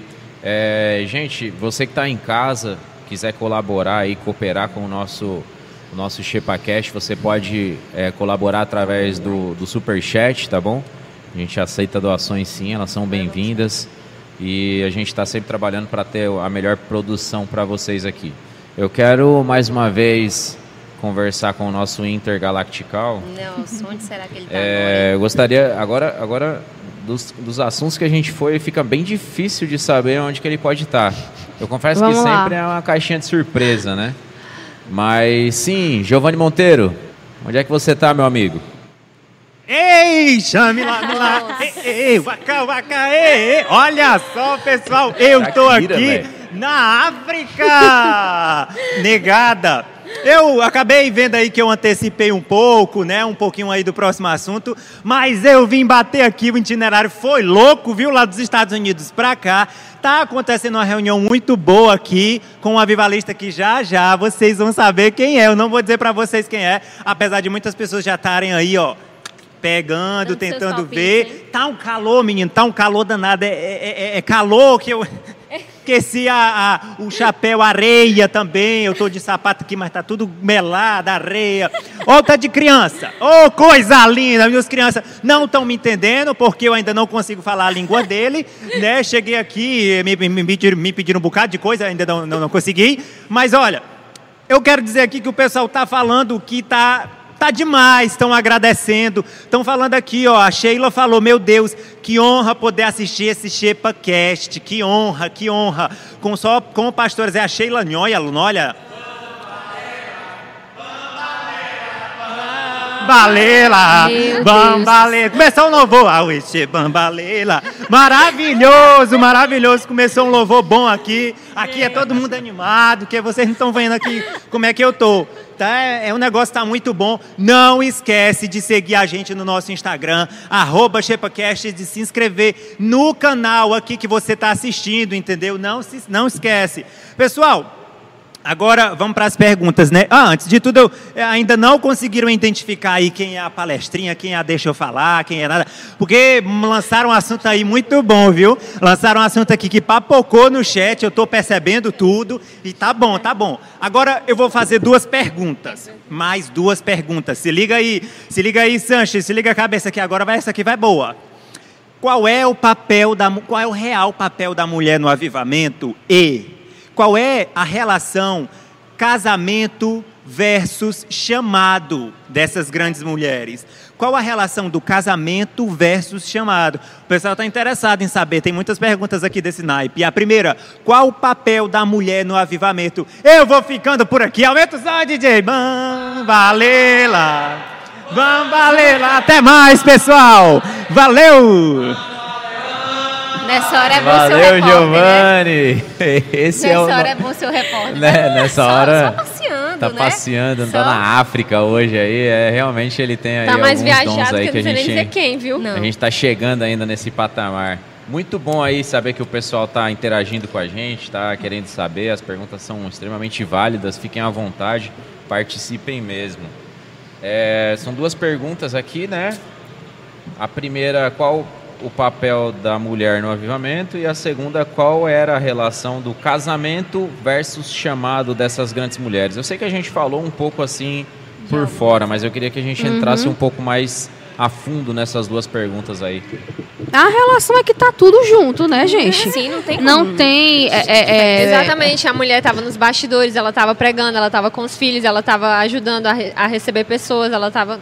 E se, tudo, e se o casamento não se alinha em, em a, a favor de um chamado, esse casamento tá E eu completamente acredito errado. também, eu acredito também que os dois têm que ter o mesmo chamado, né? Sim. Isso é muito interessante, porque Agora, os sou- dois realmente têm que estar alinhados, né? Para que um venha fortalecer o outro. A segunda pergunta é: É, a- casamento na e verdade, Essa propósito. foi a primeira, o casamento E o com o propósito. chamado. E E, a propósito. outra é o papel da mulher no avivamento. em relação a casamento e chamado, eu percebo que assim. Mesmo você casada, quando Cristo ele, ele, tipo assim, ele te vê como um indivíduo, entendeu? Então você também tem que ter as suas palavras, você tem que ter Com o direcionamento, você tem que ter é, um norte como mulher, como cristã. O Você- seu papel, a sua zona de atuação, o que você pode Isso, contribuir. Você tem que ter um Sim. propósito, tudo isso pessoal. Aham. E é óbvio que quando você casa, Cristo ele vai alinhar o seu, ali- é, o, né? seu ministério com o seu Aí já pensou, tipo, né, meu, meu esposo é músico. Aí ele usa a música como, um- como um canal para ele exercer o ministério dele.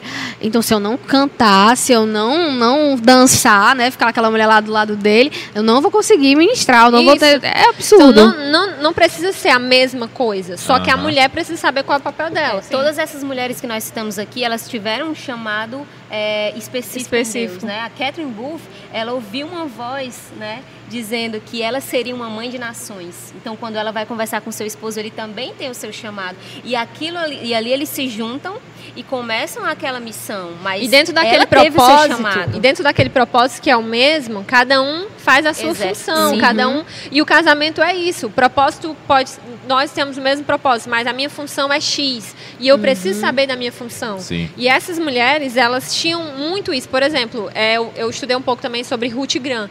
E ela era, foi uma mulher que se dedicou a cuidar dos seus filhos. Sim. Só que ela entendeu o quê? O nosso propósito, junto com o esposo dela, era evangelizar milhares de pessoas. Mas a minha função talvez seja cuidar das crianças. Sim. Entendeu? Gerar. Então isso é uma coisa importante. Tem que entender o propósito, mas também tem que entender que eu tenho que ter a minha identidade, a minha função, senão a pessoa fica dá meio suporte ao outro, frustrada. literalmente, né? Sim. Porque são duas coisas diferentes, né? Propósito e função, né? Nem, nem as duas estão ligadas, mas são diferentes. Não é a mesma coisa, né? O exemplo da Pamela é ótimo. Ela, o esposo dela é, músi- é músico e ela não. Uhum. Então, assim, ela tem que entender. Não significa que eles não estão alinhados. Aí não pode correr junto, é né? Ah, então uhum. não dá. Exatamente, é. exatamente. E ela tem que se encontrar. E quando a mulher se encontra, quando a mulher sabe o propósito dela, quando a mulher sabe a função dela, ela não, ela não fica, não perde tempo com coisas. E ela não se sente diminuída. Não se sente é. diminuída. Ela é participante porque muitas. Vezes a gente né? encontra com mulheres que realmente não sabem, acham que não tem ali um chamado, que não tem um propósito e acabam ali se escondendo atrás do chamado, do propósito do marido. Do esposo, eu consigo né? ver muito isso na vida até de vocês, porque eu, eu sempre levo em consideração quando é, por exemplo, o pastor William, né? É convidado para ir a um determinado lugar e ele vai com a família dele. Sim. Ele sempre fala isso e isso sempre entrou na minha cabeça porque é, muita gente pensa que o filho ele acaba sendo um problema, mas na verdade não é. E a gente quer fazer os nossos filhos participantes de todas as nossas conquistas, ou, ou, o chamado, ele ou vai com a coisa. família e mais um pouco, né, Sanches? Um é, eu percebi que é, o pastor ele parece muito com a família. O pastor vai com a família. Vai com a família mais um pouco. Ele vai com a família, vai com os líderes. Os líderes espirituais e os líderes dos seus filhos e assim vai. Um versículo que pode se aplicar um pouco. O sol, ele nasce para justos e injustos, né? Então, nós muitas vezes passamos por circunstâncias parecidas. Você tem uma é filha, verdade. você vai ter um, você já está quase no segundo, eu estou na segunda. Quase no segundo, hein? Então, assim, o tá sol vai nascer nas né, casas iguais. A questão é a forma que a gente reage àquilo ali. É verdade. Entendeu? Então, ah, é difícil ter filho, levar, sei lá. Vai depender da forma que você reage. Da mesma forma é o propósito, é o chamado. Vai, de, vai depender da forma que você reage, vai depender de como você tá, assim, como você sabe a sua identidade como mulher, entendeu? Se você souber a sua identidade como mulher, você não vai se sentir menosprezada ainda que o seu chamado seja ficar sentado vendo seu marido pregar. É, e é interessante falar. Né? É isso que eu ia falar. É interessante Ai. falar sobre isso porque entra a palavra realmente submissão, né? Porque quando você entende o seu propósito, você, mesmo que seja talvez um pouco diferente do seu esposo, mas você entende, não, eu preciso caminhar junto com ele, porque ele vai me, ele, apoia, né? ele vai me uhum. apoiar e eu, eu vou apoiá-lo, né, no eu seu faço chamado. parte dessa missão, né? Isso. Sensacional. Gente, nós temos ainda uma outra pessoa aqui que essa eu acredito que o pessoal aí de casa deve ter ouvido falar um pouco mais. Mas Acho que o Giovanni entregou um pouco, né? É. Entregou. Sobre quem será. Giovanni entregou aí a. Moçambique. A Moçambique, um monte de criança ali, uma mulher que tem um amor gigantesco aí pelas Gente. nações. Pastora Juliana, vai lá. Quando eu estudei sobre essa quando eu estava estudando sobre essa mulher, eu vi que ela tem um pouquinho do, do, das duas características que foram faladas, né? Tanto da Catherine Kuma quanto da, da Catherine Buff. É, ela tem muito ela tem muito poder de Deus, ela carrega muito isso, né? Uhum. E os milagres a acompanham. E ela tem também o, o, a graça e a misericórdia sobre as pessoas, né? E é a Heidi Baker. Gente, eu não, eu não me aguentei quando eu comecei a estudar sobre ela, né? A Heidi Baker ela é uma mulher que foi fundamental pro, que é fundamental para o avivamento, né? Que ela ainda, ainda é viva e eu acredito que ela vai viver por muito tempo. Em nome de Jesus. Amém. E ela nasceu em 29 de agosto de 1959. E a história dela de conversão é muito incrível, né? Ela se converteu aos 16 anos. E ela trabalhava, eu acho que em uma, em uma fazenda e, na verdade, ela, ela trabalhava e estudava um pouco. Olha, gente, ela tá aparecendo, ela é muito linda. Olha aí. É, ah, tem foto tem melhor, gente. 62, tem foto melhor. 62 anos. 62 tem foto melhor, é, mas Sim, ela, ela é linda. é linda demais. É verdade. Linda. E quando eu estava estudando sobre, sobre a conversão dela, né, ela se converteu aos 16 anos. E ela, assim que ela se converteu, ela logo teve um encontro com o Espírito Santo e foi incrível que, que Jesus ele trouxe a mente dela, ele deu uma visão para ela, né? E logo falou: você vai ser missionária, você Nossa. vai cuidar de pessoas pobres, você vai alcançar pessoas inalcançadas. Uma grande responsabilidade. Uma grande responsabilidade, né? E quando eu comecei, quando eu vi alguns testemunhos dela sobre sobre curas e sobre a vida dela, né? Eu também pude acompanhar um pouco porque hoje ela cuida muito de órfãos, né? E ela foi ela foi uma pessoa que teve pai e mãe, né? Ela, ela, uhum. os seus pais eram de família, eram bens de vida, viviam bens, né? Era uma família estruturada. E só que em um momento da sua vida ela se encontrou órfã. porque teve um episódio, eu até estava compartilhando com a pastora Jamile, que teve um episódio da vida dela que aos 12 anos ela queria, ela sempre teve tudo, né, do bom e do melhor, mas ela queria algo específico, ela sempre pedia muito para a mãe dela. Ela queria um cavalo preto, gente. Só, gente. Só um cavalo preto aos 12 que os anos. Meus filhos não cheguem com esse pedido básico. Pelo amor de Deus, ainda chegando, mamãe. Pônei. Mamãe, eu não quero um pônei. A Melinda, se puxar a minha altura do William, vai vir um pônei. Mamãe, um pônei, nada. Me dá um cavalo preto. Ela queria um cavalo, e foi específico, né, até na cor, né, um cavalo preto. E a mãe dela, eu quando eu estava acompanhando a história, eu vi que a mãe dela ficou muito furiosa com ela, porque ela tinha tudo, mas, mas ela, ela, queria, queria. mais. É. Ela queria mais, né? Ela queria um cavalo preto. E eu, eu fiquei assim, meu Deus, como assim, né? E como, como foi que ela se encontrou órfã quando ela começou a falar, né? E ela, a mãe dela ficou muito furiosa com ela e eu acredito que ela não fala sobre isso, eu não vi nenhum relato, mas ao decorrer da, da história, eu percebi que a mãe dela tinha um pouco de depressão e a mãe dela fez algo nesse momento, né, com ela aos 12 anos. É, disse que ia levar ela para uma montanha e que lá iria matar ela e iria se matar. E eu fiquei assim, ó, nossa. Meu Deus. Uma mãe falar isso pra filha, é né? Ela já tinha 12 anos, ela já entendia, né? Meu Deus. E quando ela chegou lá em cima nessa montanha, a mãe dela Será não. Ela se sentiu Isaac nessa hora, hein? Eu acho que sim. É. Ela acho que ela, ela ainda não sabia, né? Mas eu acho que ela foi assim, Deus, provê o cordeiro. Provê o cordeiro, né? Que eu não quero. Que agora que o cavalo Senhor, preto vem, é agora aí, que o cordeiro. É, então, aí quando quando ela chegou nessa montanha, né, lá em cima com a mãe dela, a mãe dela não conseguiu ter nenhuma reação, a mãe dela só chorava. Só chorava. E nesse momento ela ela se entristeceu muito, né? Apesar de, graças a Deus, a mãe dela não ter matado desistido, né? e não ter se matado, ter desistido, né? Mas ela ficou muito triste, o coração né? dela se feriu com isso, né? E ela disse que naquele momento o espírito... Eu pensei que ela tinha se ferido por causa do cavalo. Meu Deus essa história aí tá... Leite não foi, tá me dando uma agonia. Não, não foi. Ainda bem que foi...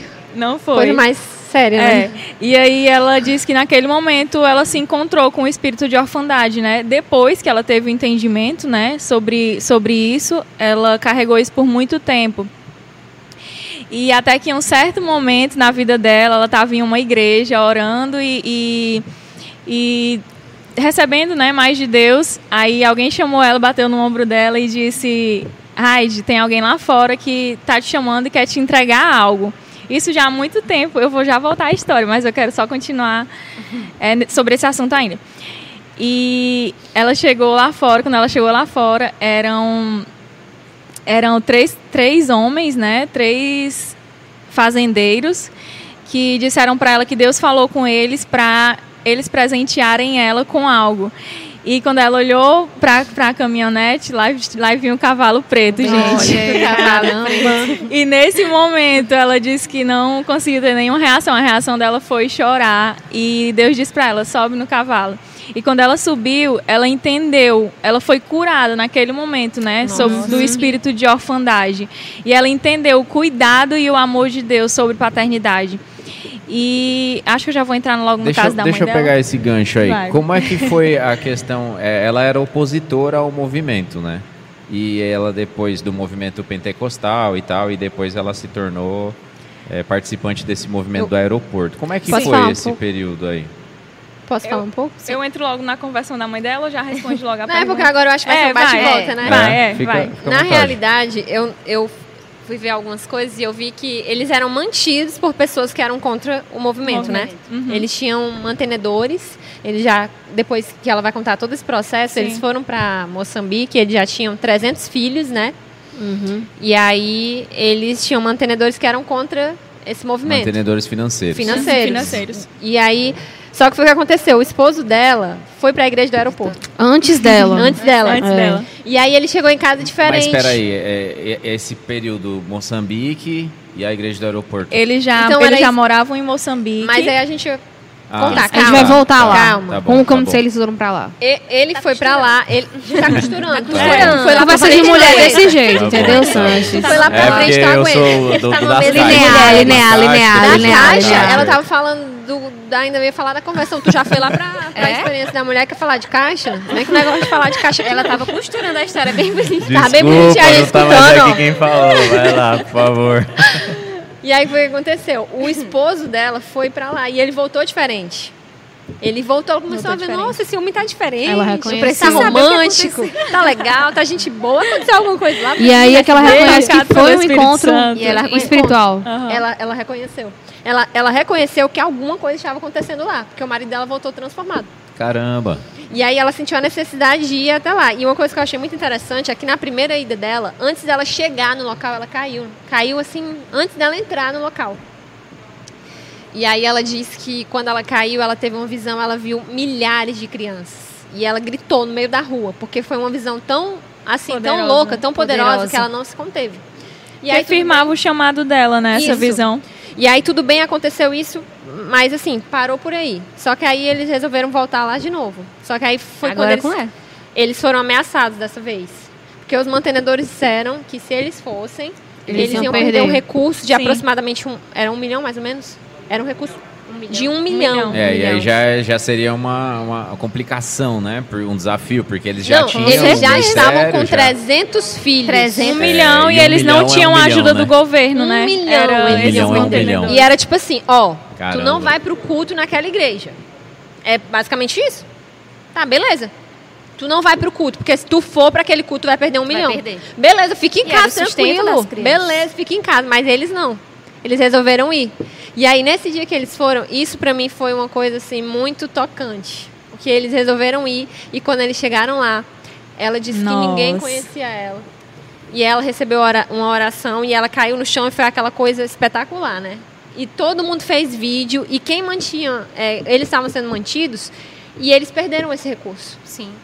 E eles voltaram, eles foram ali atrás de algo, eles voltaram pior voltaram doentes e sem o recurso. E eles Nossa. decidiram ir pela terceira vez. E na terceira vez que eles foram para aquele local, ela disse que ninguém conhecia a história deles, ninguém sabia quem eles eram. O Randy tocou no ombro dela e uhum. disse: Deus está perguntando se você quer a nação de Moçambique. Nossa. E ela diz que o fogo de Deus começou a tocar tão forte o corpo dela e ela disse assim: Deus, eu vou morrer. E Deus disse assim: que bom, porque é eu isso que eu quero que você de você. Morra. Eu quero que você morra. E quando ele, ele tocou nela e, ela, e aconteceu isso, ela falou que parecia um raio. Sim. Tocando Caramba. nela. Ela disse que gritava e as pessoas que estavam ao redor ficavam rindo. Ela disse: Eu não via nada de engraçado. Só que o que foi que aconteceu? É, ela ficou sem o movimento do pescoço para baixo. Ficou tetraplégica. Ela tetraplégica. Caramba, olha aí. E ela passou dias, sete, sete dias, dias e sete assim, noites. Sete dias. E olha que coisa Ai, você que está em casa, acho que você vai agora dar um salto para falar e vai fazer, se manifesta aí, pelo amor de Deus. É isso aí. Deus falou para ela que o que Deus tinha para fazer através dela era algo que era impossível ela fazer com as forças dela. Uau. E de certa forma aquilo foi para ela entender uhum. que o que Deus tinha para fazer através dela era algo tão grande, tão grande, tão grande que ela não tinha capacidade humana nenhuma de fazer. Deus literalmente paralisou ela para ela entender. Ela que ela teria ela que fazer, Uau. que Deus que ia fazer. E aí a gente está falando coisas... de uma mulher que está viva, tá, tá gente? Viva. Tá, tá viva, aí, gente. A gente está falando tá de uma mulher que é ativa hoje, sabe ela não para não. Sabe uma coisa que é interessante? Que essa igreja, ela era pastoreada por um casal que beberam Dessa fonte. Da, da minha fonte. Da, da minha fonte, da fonte da Catherine. Ah, tá vendo? É, e ela, vocês muitas seguiram vezes, a linha, vocês ela... estudaram juntos. Mais ou menos. Foi combinado. Foram, não vê o tempo que a gente teve a gente... Tá vendo aí a dica? Ó a dica aí, ó. Mas uma coisa que eu observei, ela, ela, o movimento foi muitas vezes é, desrespaldado, né, por causa que era estranho. Era algo estranho, algo que as pessoas não estavam acostumadas a ver. Mas olha os frutos. É, sim. Quantos, Muitos frutos. Quantos, o, que é, o que ela constrói, hoje, o que ela está construindo, o que ela tem hoje? Hoje ela tem o projeto Iris em vários locais, né? Acho que 30 e, quase 40 países o projeto mais Iris. 10 mil igrejas. mais de força, 10 mil véio. igrejas.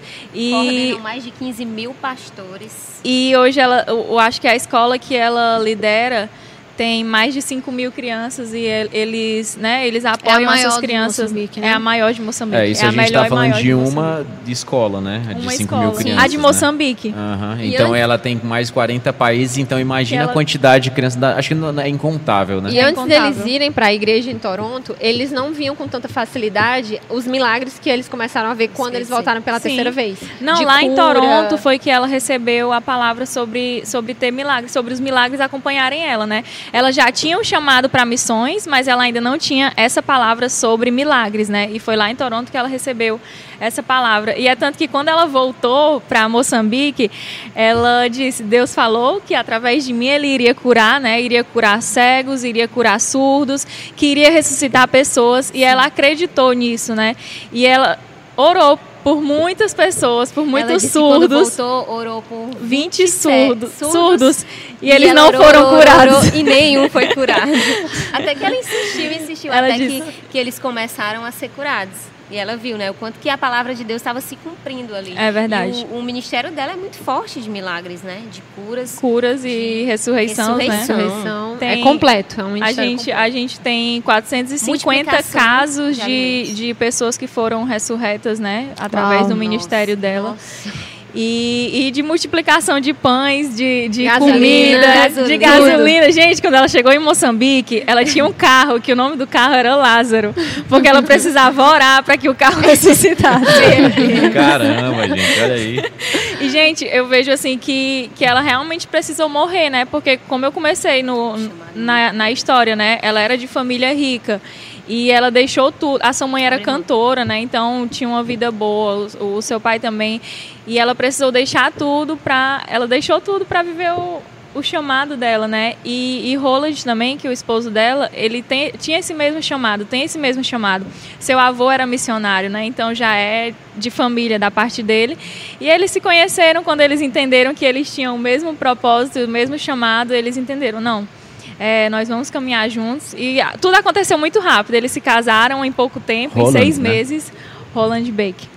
Eles se casaram em seis meses e já abriram, fundaram o projeto Iris, né? O Iris veio de uma visão que, que ela teve. Ela teve uma visão com um arco-íris ao redor do trono de Deus.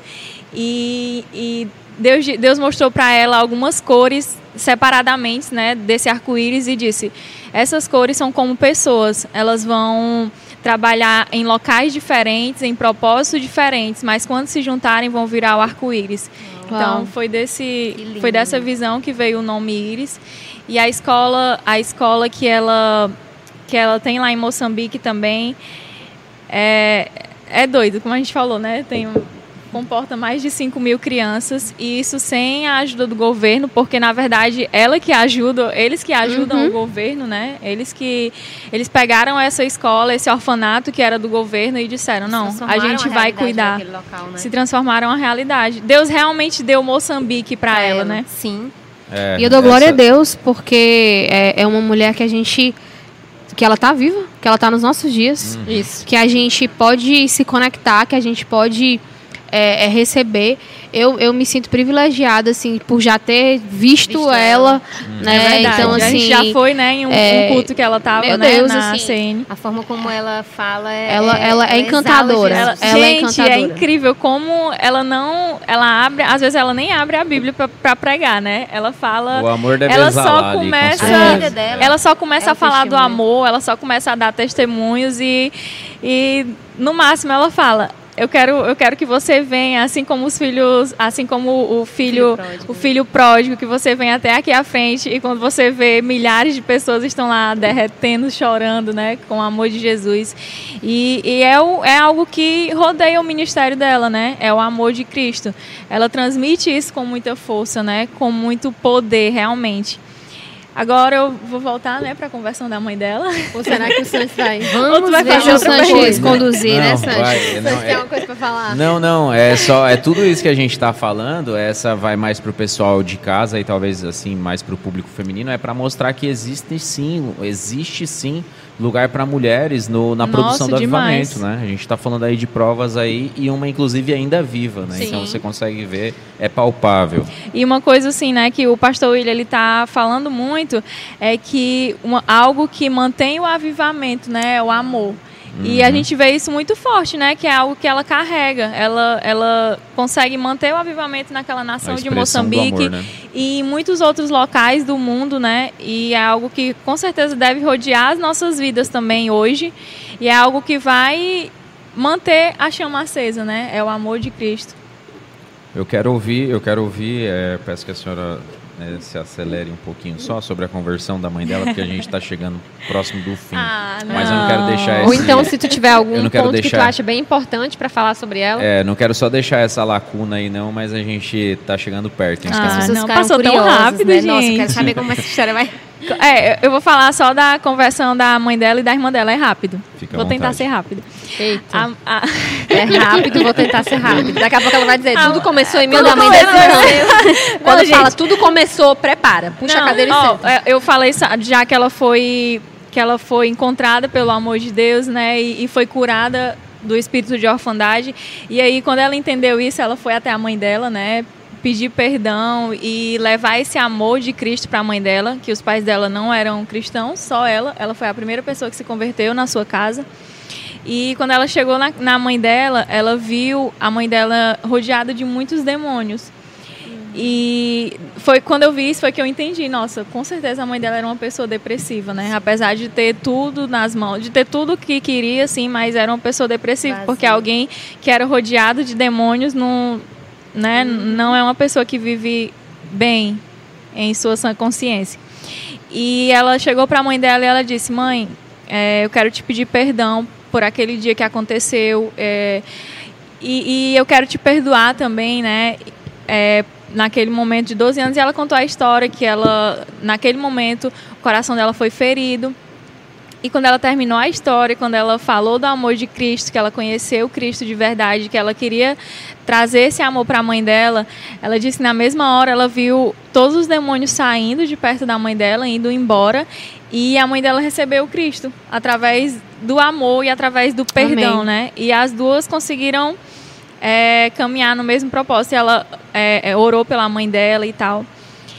Enfim, aí agora eu vou pra irmã dela, que é bem rapidinho também. Gente, é porque é muito, é muito interessante a história da irmã dela. A irmã dela era alcoólatra e tinha muitos vícios. E ela to- sempre ela falava, ela pregou pregou para a irmã dela durante 38 anos. Ai, meu Ou Deus. seja, foi há pouco tempo que a irmã dela se Meu converteu. né? Deus do céu, 38 38 anos. 38 anos. E ela sempre chama, ela sempre Perseverança é o sobrenome. chamava Não desista, não a de irmã crer. dela para ir para a igreja, sempre é, falava do amor de Cristo e a, mãe, da- a irmã dela nunca se rendia, né? E chegou um certo momento que Deus mudou a estratégia de como ela chamar. E aí a irmã dela morando nos Estados Unidos, ela disse: é, "Eu preciso de você". E ela disse: "Como assim você precisa de mim?" E ela, é porque ela é professora, a irmã dela, e ela disse: "Eu preciso que você vá me ajudar na escola de Moçambique". E a irmã dela, tá bom, eu vou.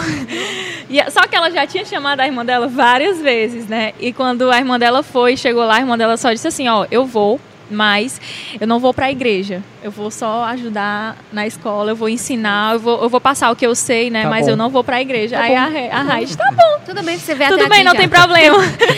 Caiu na Gente, aí né? teve um dia que ela É. decidiu ir para a igreja, né? Isso há pouco tempo que ela tinha chegado em Moçambique. Quando ela chegou lá, que ela entrou na igreja, ela foi presa. A irmã dela foi presa. Por quê? Porque os documentos dela ainda não estavam em dias Meu lá em Deus do Moçambique. E a primeira. o primeiro passo que ela deu, não, vou pra igreja, né? Chegou lá, Gente, a polícia irmãos, rendeu irmãos ela. Sempre, sempre. Tem A uma polícia história rendeu ela. Falam de irmãos. e, e prendeu, né? Aí ela ficou alguns dias na prisão, mas logo foi solta, regularizou a documentação e pôde ficar em Moçambique. E aí a segunda vez que ela foi para a igreja, ela disse: "Raide, eu não quero oração, eu não quero que ninguém coloque a mão na minha cabeça, eu, não, não vou cair, eu de não cair, vou babar, né? falar em línguas, eu não vou, eu não, Não é quero que mim." ninguém ore por mim, então não chega perto de mim, né?" Gente, ela pisou na igreja, ela só entrou assim, ó, botou o pé dentro da igreja, ela caiu na hora e começou a Sozinha, gritar. não foi ninguém. Como ela- você disse, ninguém tocou em você. Ninguém tocou em você. Ela começou a gritar e ela disse: Gente, isso é melhor do que três garrafas de vinho. Meu Deus. Sinceridade é tudo. Amém. Ela, ela era, Era o que era a vida né? dela, Era a vida é dela, tudo. era o que ela conhecia. então, Caramba, naquele que momento, ela foi. loucura, ela pô. foi liberta e ela foi tocada pelo poder de Deus, né? E, gente, muitos testemunhos, como a gente falou, mas é, e ainda é... vai ter mais, né? E Provavelmente. ainda vai ter mais, é... com Sim. certeza. Ela é muito nova ainda, você vê que ela é saudável, visualmente falando, ela, é. ela realmente ela é bonita, né? É, Quantos anos ela tem? Você vê que tem, 62 anos. Fala nisso, você acha disso agora? A Castalone é que nem ela, né? É, é, cortou o cabelo aí. Misericórdia. Gente, o William não é existe. A Hebe. O William não existe. Corta. Gente, corta, corta. Vamos continuar o assunto. E o Santos, ele faz questão de reproduzir. Repetir, é verdade. Porque que homem é, é assim, a vida, ela não vai se esconder. Ela ficou linda, gente. Ficou linda. Ficou, Kátia. Tá platinada. Fala da, da quinta mulher do avivamento. A quinta mulher. Bom, gente, ó, o, o papo tá muito bom. Ah. A gente vocês não notaram, muito provavelmente, mas a gente já está quase duas horas aqui conversando. Nossa. Mulher, né, querido? Né? O negócio isso, é... mulher fala tão pouco. não, mas olha, é sensacional, um prazerzaço aqui ter ouvido vocês sobre esses assuntos aí. Eu tenho certeza que o pessoal de casa aí foi totalmente é, enchido, preenchido, né? Sobre as mulheres, principalmente, mais uma vez, eu volto a dizer, existe lugar sim para mulheres na, na, produção do é avivamento. Então, a, a ideia desse podcast é trazer realmente isso. A gente quer falar aqui é de fritação, é de coisa doida. É da mulher que caiu no chão e gritou: Isso daqui é melhor do que três garrafas de vinho. É. Pouco importa. O que importa é o que o Espírito Santo está fazendo. A nossa Amém. ideia é realmente essa. Então, em cima disso daqui, eu parto para as considerações finais. Eu gostaria de ouvir, pastora Jamile. Tem certeza? Ai, gente. Não, vou ser rápida. Ele começou por ela, tá vendo? pra, né? Misericórdia, as pessoas querem me reprimir, mas eu tenho certeza que essa mesa não seria a mesma sem a minha presença. Não, você fez Não seria, pastora Jamile. Olha, é você foi fundamental não, gente, para essa noite de avivamento. Eu tô brincando, mas é, eu quero agradecer. Eu, de fato, me sinto muito honrada, né? Privilegiada por estar aqui. É, eu tenho certeza que vocês que estão em casa foram abençoados, assim como a gente também que estudou sobre esse material, né? E pôde ter um pouco de contato com essas coisas. É, é, de fato, você lendo essas coisas, o coração da gente ficou incendiado. Ontem a gente compartilhando no grupo que a gente fez. Ai, gente, eu tô chorando aqui. Gente Amém. do céu, que coisa linda, porque a gente realmente se sente é, avivada ao é. ouvir essas, essas, esses testemunhos, essas histórias. E é isso, eu amo vocês. Dá o seu, dá o seu Instagram pro pessoal que tá em casa Arroba que não segue a senhora. Jacaúna, pode me seguir lá, tá Dois bom, L's, Y. Ele tem que enfatizar aquilo que a gente quer esconder, mas tudo bem. Jamile Jacaúna, com dois L e um Y. Segue lá. Gente, marca a gente, tá? A gente quer repostar e é isso aí. Foi é um prazer aí. estar aqui. Obrigado, Foi um pastora. prazer compartilhar esse momento com vocês e eu amo ah, vocês, vocês são demais. Muito obrigado. Vai lá, Pamela Barros. É, eu também quero agradecer né, esse convite.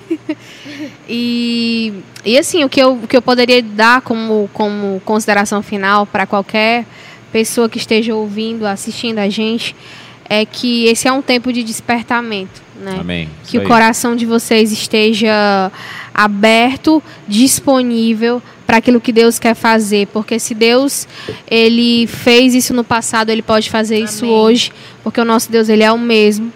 E Amém. as pessoas que Deus vai usar é, são essas pessoas imperfeitas, essas pessoas cheias de falhas, mas que estão disponíveis, que são vasos disponíveis para que o Senhor possa usar. Então, nosso intuito hoje aqui é gerar essa fome, essa sede no teu coração. Amém. Amém. É isso que a gente Arroba tem para contribuir. Pamela Barros.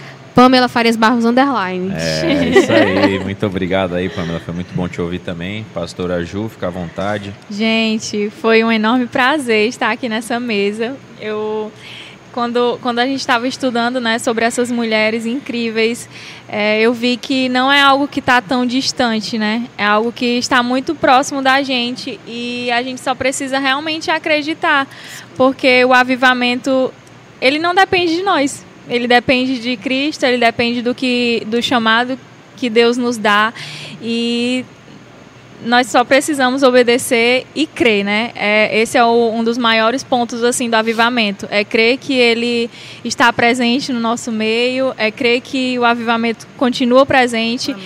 e que, como eu falei aqui, o, algo que mantém o avivamento e a chama acesa é o amor, né? E a gente não pode esquecer desse detalhe. Então, muito obrigada pelo convite. Eu me senti muito honrada de estar aqui nessa mesa. E Deus abençoe vocês. Eu amo muito vocês. Amém. Obrigado, pastora. Pastora Samara, as suas considerações. Bom, eu quero dizer que quem são as mulheres do avivamento?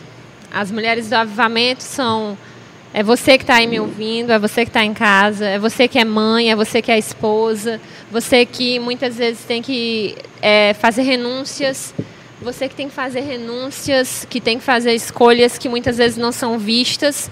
Você é a mulher do avivamento. Amém. Amém. Nós somos as mulheres do avivamento. Amém. Foi isso que eu senti. As mulheres dos bastidores, as mulheres que não são notadas, as mulheres que não são mencionadas, as mulheres que não têm o um nome escrito na história. Você que está aí na sua casa, você que está na sua cozinha, você que está na sua sala, você pode ser a mulher do avivamento Amém. na nossa Amém. nação. Amém. E essa noite eu vim para cá para te encorajar a ser isso. Deus abençoe sua vida Amém. e vamos para cima, mulherada. Nós somos as mulheres do avivamento. Amém. Gente, é um privilégio imenso ter participado desse programa com vocês.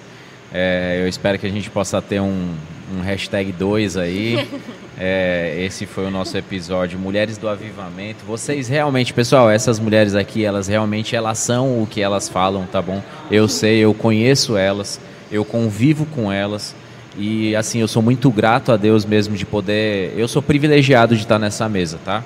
Então, eu Bendito sou o sou Sanches, entre as mulheres. esse aqui é o Shepa Cash. Muito obrigado. A gente vê você na semana que vem. Valeu. Valeu.